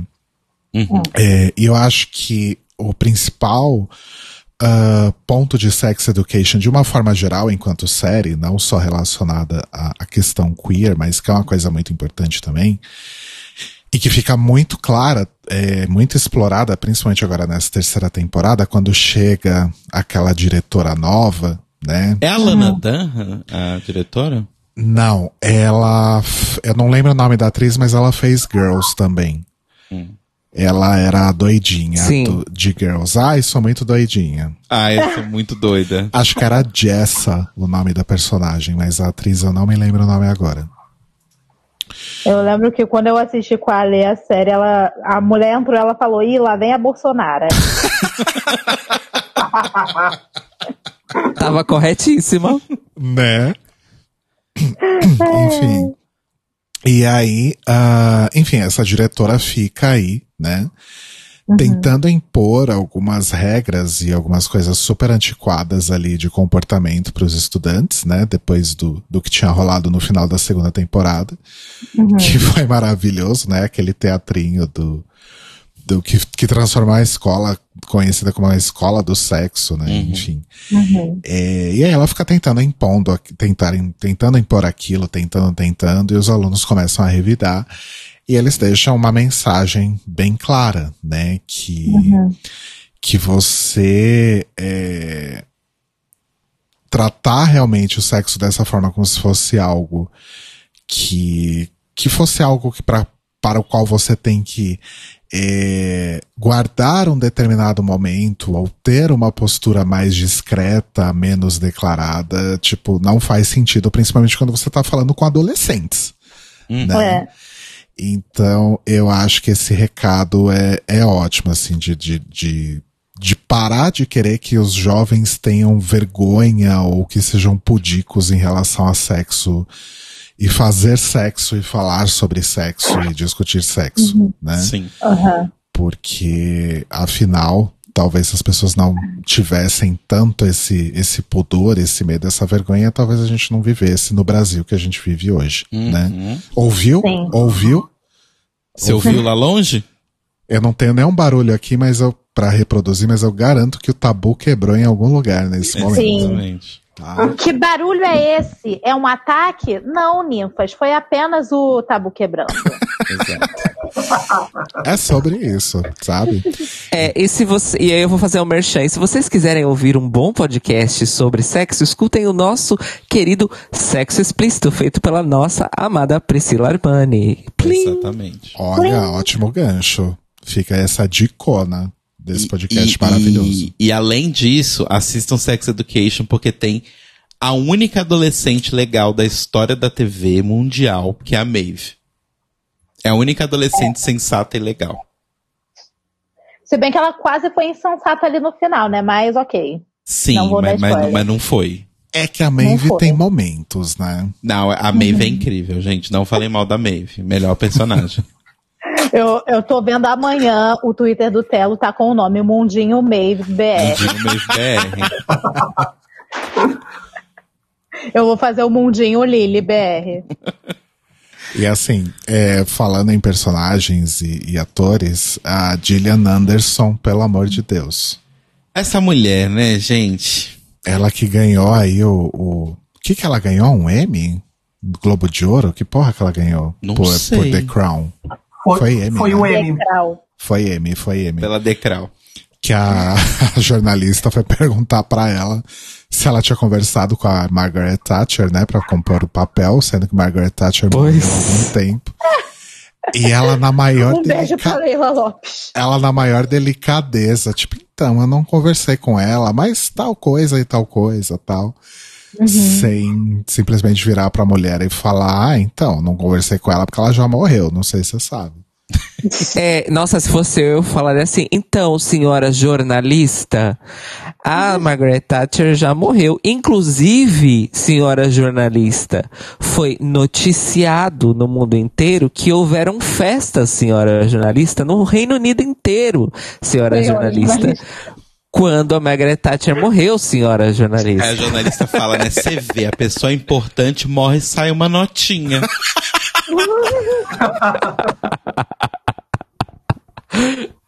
Ela morreu, Clau. Não, ela Fale- faleceu. Ela Clau. faleceu, Clau. Faleceu? Um beijo pra. Quando? Ah, tem um tempo.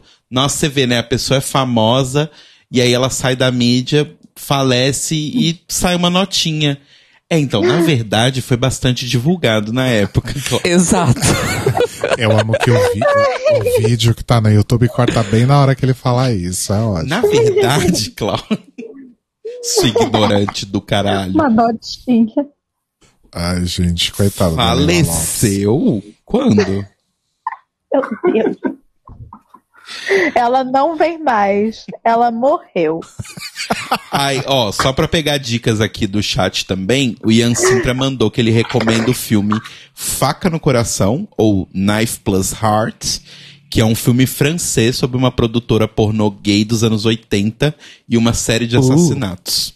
Olha, Ui, ui. gostei do plot. Uh, gays trambiqueiras. Trambi Queer, nessa versão assassinatos. francesa. Mais uma pra Trambi Queer, gente. É, é sobre isso. Cara, pior que se a gente parar pra pensar, realmente tem uma história aí de trambiques LGBT no mundo que a gente realmente pode fazer um podcast de true crime só focado nisso.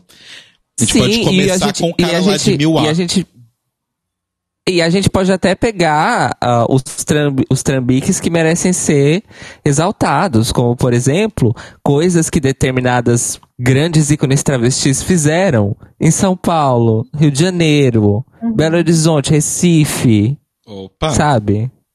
Aguardem É Trambi isso. Queer. Vem aí.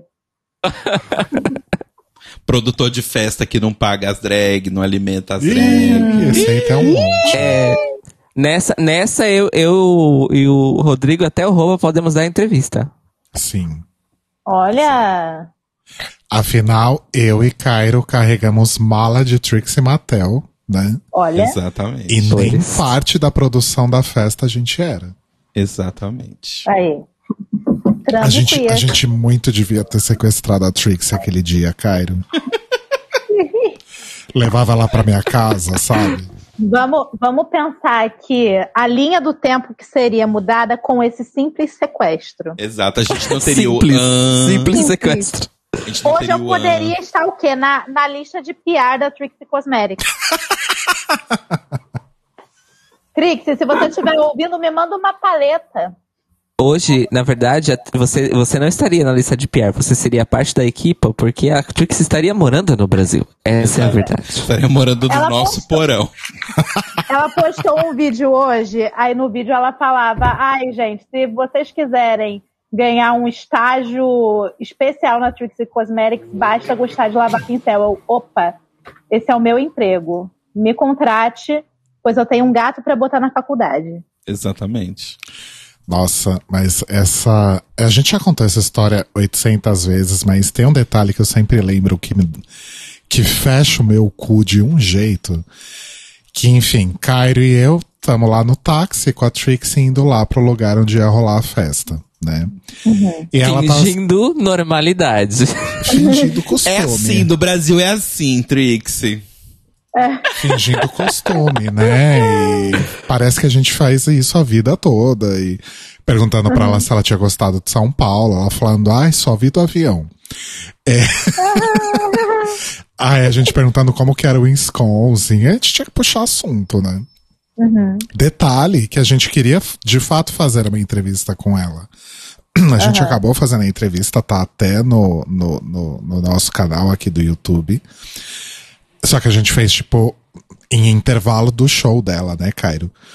Sendo que a gente. Foi entre um show e outro. Sendo que a gente ficou quase uma hora dentro de um táxi com ela e a gente nem atinou de simplesmente fazer a entrevista ali no táxi mesmo. Mas até- É, mas não ia dar certo, né? Porque lembra que, tipo, eu tinha que ligar o meu computador, aí tinha que ligar o microfone do computador. É, ia ser todo e ainda aquela. É, não ia dar certo. Ia sair o barulho do carro e não ia sair Trixie. É verdade, faz sentido. O início de um sonho. Deu tudo errado. Entrevistas reais, gente. Entrevistas É. reais. E aí ela segurando uma bolsinha, ah, porque tá aqui todo o meu dinheiro, meu passaporte, não sei o que. Eu falei, ok, até aí tudo bem, né? Até aí tudo bem. Aí chegamos no lugar, ela desce do táxi, a gente pega a mala, e a hora que a gente tá quase entrando no lugar, o taxista me cutuca. Ah, isso aqui é dela? Era o, raio, era o raio da bolsinha com o dinheiro e o passaporte. Agora imagina, imagina a Trixie Mattel em São Paulo, sem dinheiro, sem passaporte. e se gente- matar o indigente. e a gente tentando achar esse taxista, né? É- é- Literal, ia ser o literalmente perdeu tudo. O drama de Literalmente, Pix esse- Mattel. Esse foi o momento que eu me tranquei o cu ali. É, e, gente, e ela tava, ela tava super tranquila com a gente. Ela tava afim de conversar, sabe? Ela não tava. Ela tava super de boa conosco. Ah, tanto que, quando o Telo e o Rodrigo reencontraram ela em Belo Horizonte. Exatamente. Sim. Ela, Ela- fala. Hum, pode Ela- falar, amor. Ela. ah, o, foi o Laranja, inclusive, nosso saudoso Laranja, que levou eu e Telo no, no camarim lá em BH pra falar com ela, né? Uhum.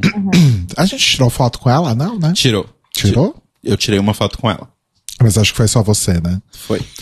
E aí eu falei, oi, Trix, você se lembra de mim? Ela, isso fazia tipo uma semana, né? Não fazia tanto tempo.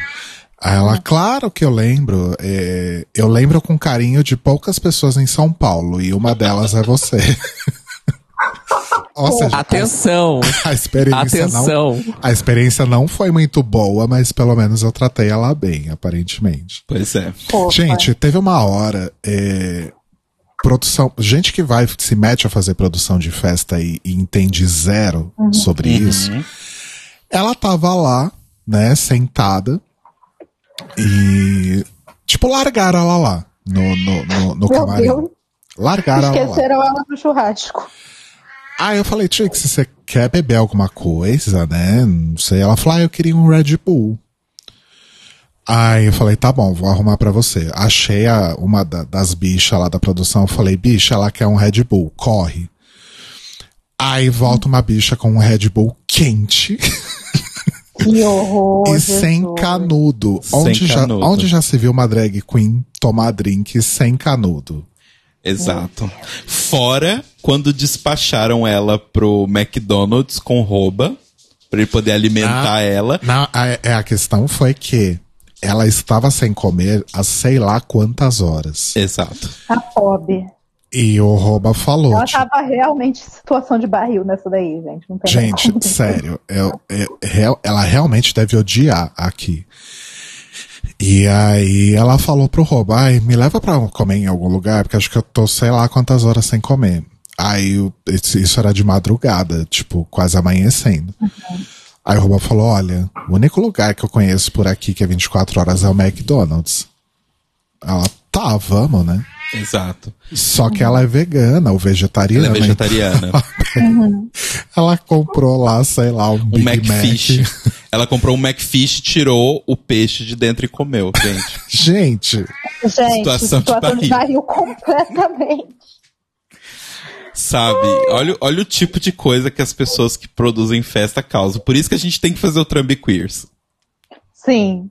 Detalhe, outro detalhe importante. O Roba levou a Trixie Mattel pra comer depois da festa e o Roba também não era da produção. Uhum. Então, Exato. Tem aí, esse detalhe. como é que era o nome da festa mesmo, gente? Vamos deixar quieto, vamos deixar quieto. A gente não quer um Fala processo. Ai, posso falar? Não, Fala não. Posso falar? Não. O podcast Não. vai acabar, foda-se, não, louco. Cairo. Meu Não. Deus.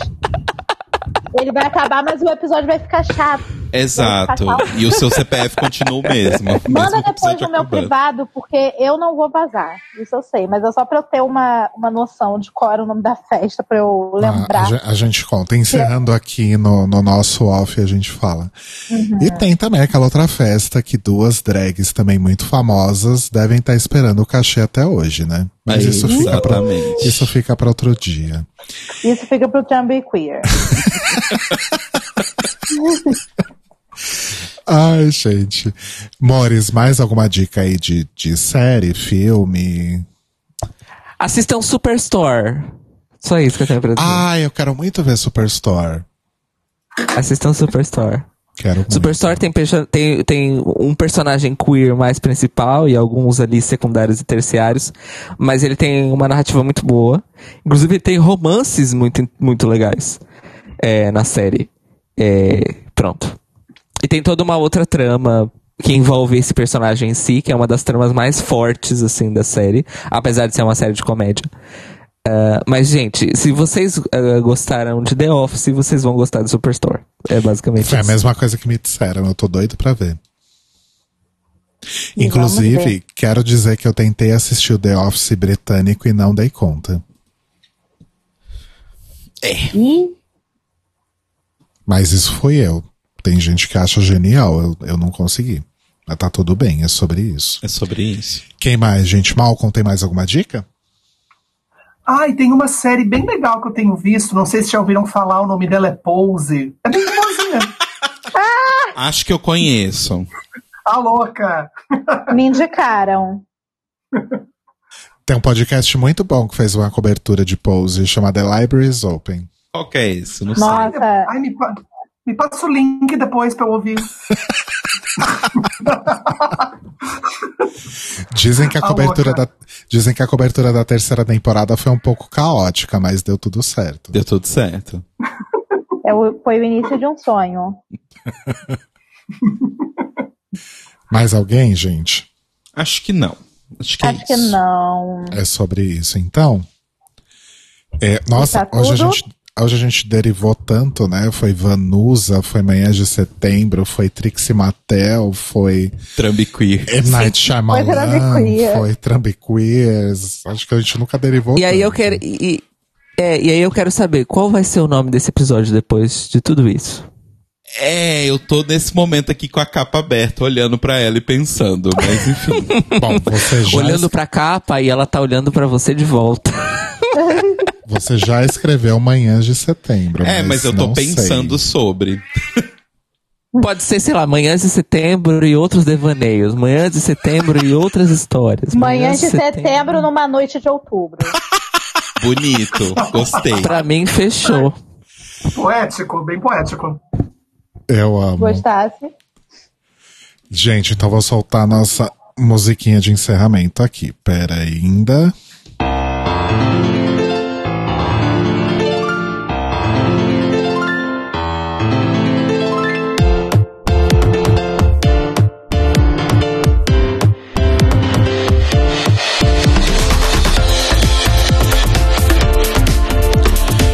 Foi isso, amores. Foi aí. Então, nossos comentários sobre manhãs de setembro, numa noite de outubro. E muitos outros devaneios, né? Eu gosto. de Tenta colocar tudo isso no título, Mo. Manhãs Vou, de vou sim. Peraí que eu tô Já tá, escrevendo até, aqui. já tá até digitando ali, ó. Pior que ele tá mesmo. Pior que eu tô digitando mesmo. Ah lá, tá vendo? Fo- Fonte tamanho 6 pra caber tudo isso. é, Fonte, mas água É igual o nome do disco da, da é igual o nome de disco da Fiona Apple. eu acho, tem que cobrir a capa toda com o nome. Exato. Mas foi tudo, gente. Malcolm. Oi. Malcolm, brigadíssima de você estar aqui com a gente. Você curtiu? Você gostou? Ai, gente, eu tô muito feliz de estar participando. Eu escuto vocês desde 2017. Vocês são minha companhia constante nas, nas várias cidades, viagens de ônibus que eu faço nessa vida para ir para ir ao trabalho. E é, é, um, muito, é muito bom poder estar aqui com vocês e ouvir o Carbonara miar e minha internet caiu, todas as coisas que envolvem a experiência A- a de full estar aqui no experience. podcast. É verdade, né? exatamente. Sua internet chegou a cair. Isso quer dizer que você realmente teve a experiência completa. Exato. Sim.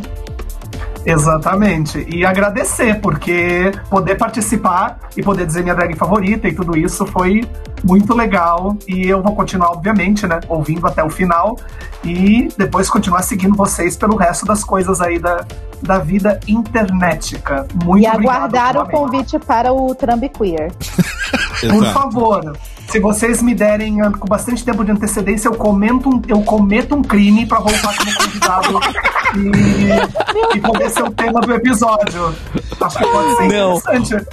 Ah, a gente, Malcolm, na verdade, vai, se cham- vai te chamar pra fazer vozes nas dramatizações. É. Topo, tipo linha direta, mais radiofônica. Gostei. Exato, exato. Gosto, eu aceito. Ai, Já aceito, já demais. aceitei. Ai, foi tudo, Que delícia. Malcolm. Brigadíssimo. É, quer deixar é, aí de novo suas arrobas, fazer algum merchan? Ah, bom, é, meu, meu Twitter e meu Instagram são arroba Malcolm Bauer, tudo junto.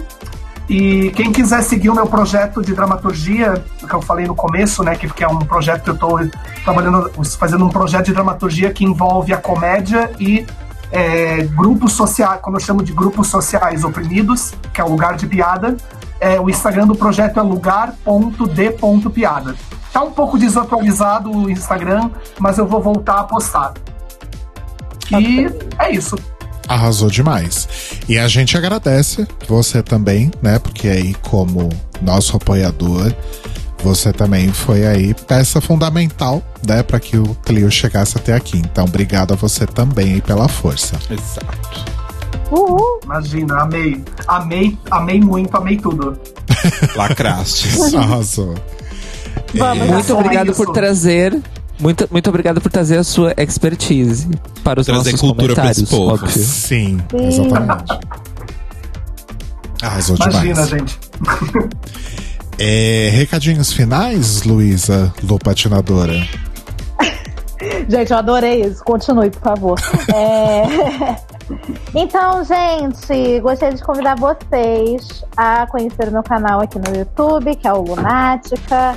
Amanhã teremos review de Drag Race UK, para quem ainda dá audiência para esse programa decrépito, assim como eu. E também teremos o que essa semana? Tutorial de maquiagem, live falando do Macabra, live falando do Draw Race. Vai ter episódio também do Glittercast em breve. A gente teve uns probleminhas técnicos nas últimas semanas, mas estaremos de volta em breve. Aguardem. E eu queria mais uma vez puxar a sardinha pro lado da- das minhas afiliadas no Que Ódio, que elas estão fazendo agora resenhas semanais do TNT Macabra e tá uma delícia. Então visitem também o Que Ódio, me sigam nas redes sociais, arroba em tudo, menos no YouTube, que é Lunática. É sobre isso. Arrasastes. Cairinho. Gente, além das reviews do TNT Macabra, você também deve assistir o TNT Macabra, que está com episódios novos estreando toda segunda-feira às 20 horas horário de Brasília. Ou seja, você assiste a estreia do TNT Macabra, tem ali meia horinha e logo em seguida vem a gente. Quer uma segunda-feira à noite melhor que isso? Não terá. Fica essa Só dica. dois disso. Só dois disso, exatamente. Inclusive dá até pra assistir o TNT Macabra duas vezes antes de começar o nosso episódio. Olha, oportunidades. É literalmente só dois disso, gente. É sobre. É. E vocês também podem me seguir nas redes sociais em arroba Cairo Braga, arroba Cairo Braga Music no TikTok e. que mais? Ah, é, sigam no YouTube, Instagram, Twitter, Fediverso, Spotify, Apple Music, escutem minhas músicas, Bandcamp, todas essas coisas musicais, escutem músicas, comentem minhas músicas, falem o que vocês acharam. Eu sempre gosto de ouvir eh, o que as pessoas acham sobre as minhas músicas. E, hum, e é isso, escutem o, o, Euro, o Eurobafos que sai além do feed próprio Eurobafos com PH, também as transmissões ao vivo lá no meu canal do YouTube, também uh, youtube.com.br Braga. É isso. Inclusive, inclusive tem música nova aí nos streamings de Cairo Braga, hein, gente? Tem Ui. algumas músicas novas, porque ano, ano passado, ano passado, ou no começo do ano, enfim, não, não me lembro bem. Entre o ano passado e esse, eu fiz algumas covers e lancei só no Bandcamp. E aí a minha distribuidora mu- mudou o esquema.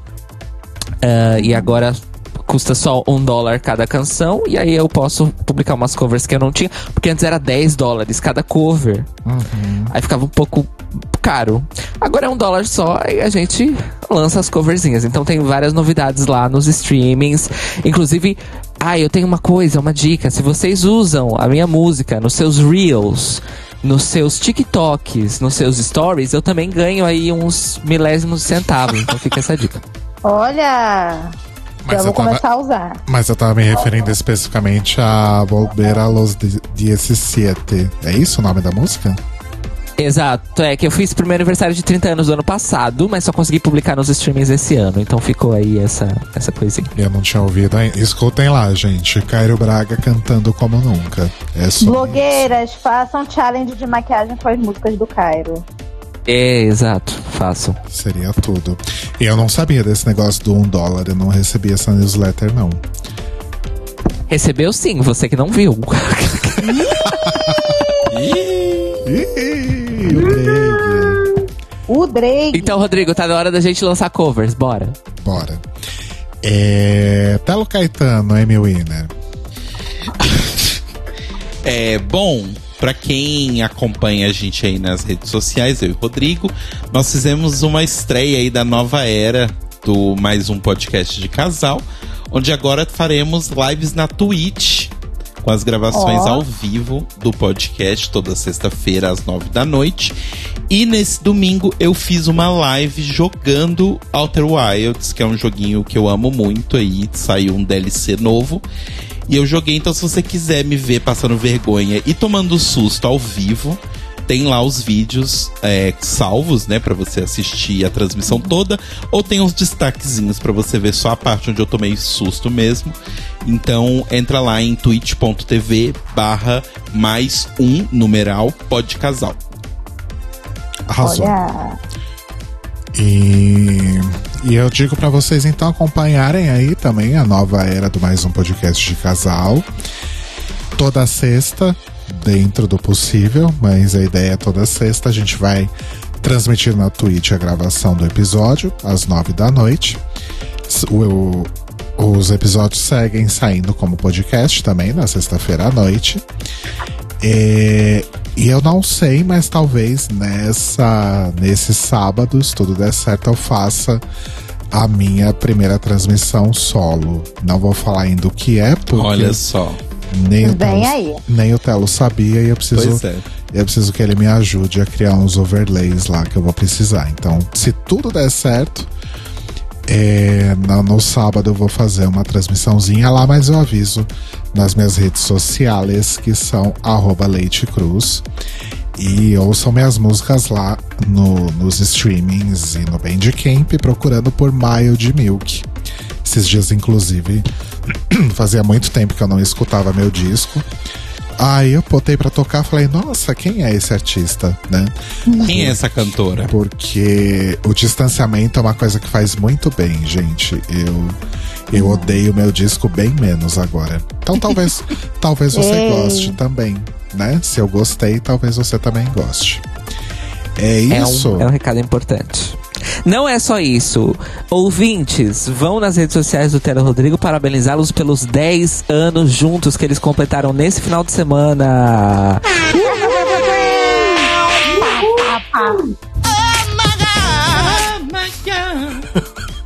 I'm so into voguing right now.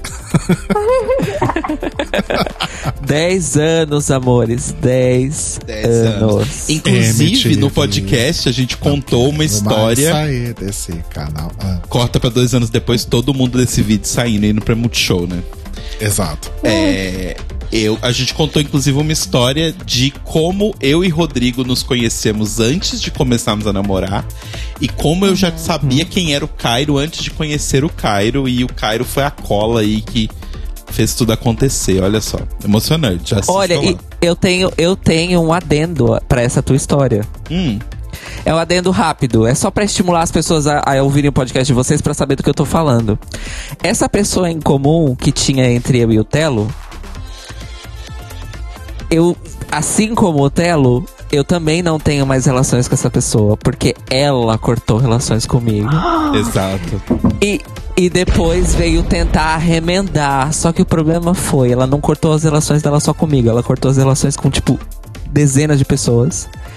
E depois foi tentar remendar, só que, enfim, pra mim, não deu.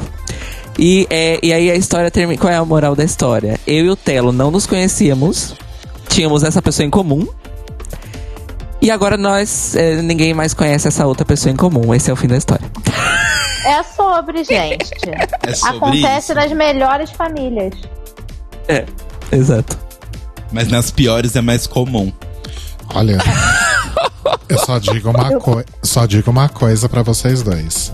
Limpa, limpa, limpa, limpa tudo. Limpa, Limpa, limpa, Limpa limpa, todo limpa. coletivo, limpa. limpa. Só vou dizer uma coisa. Só digo isso. E digo mais, não digo nada. Exatamente. Ai, ai, viu? Tem alguém com a orelha fervendo nesse momento. O nariz também. Ops. Não era esse. Ui! O clima pesou, amores. Boa noite. Beijo. A gente se vê semana que vem. Malcolm, obrigado de novo. Desculpa você ter passado por isso. É, e tem uma. Ô, Rodrigo, não esquece de falar. Semana que vem é um episódio importante. Ai, semana que vem é um episódio importante, gente. Semana que vem é um episódio é, em que basicamente a gente não vai ter trabalho algum. Exato. O que, o que é muito legal. Porque é um episódio escolha dos apoiadores. Então, Ui, os ui. responsáveis pela pauta são os nossos apoiadores. Exato. Então eles é que vão decidir o que falar, quem vem falar, e a gente só vai ficar aqui tomando um drink. Né? E, e, e ciceroneando eles por aqui. Exato. É isso, é sobre isso. Os E tá tudo apoiadores, por favor, escolham Luna. Sim, o Luna vai lançar música em japonês aí, tá chegando. Nem sei que dia que é, mas tá chegando. Eu já fui uma Orbit melhor. Nossa, não esperava isso de você. Pois é. Mas numa é, fase assim. acontece, amiga. Às vezes dão, né? Dá umas brochadas, mas depois volta. Tá? É sobre Culpa da isso. Exato. Não há rede de TV. Não há rede É. de TV. Então tá bom, amores. Beijos, que a gente já tá meia hora pra te- tentar terminar aqui. Beijos e até semana que vem, amores. Mua! Mua. Beijinhos. Beijinhos.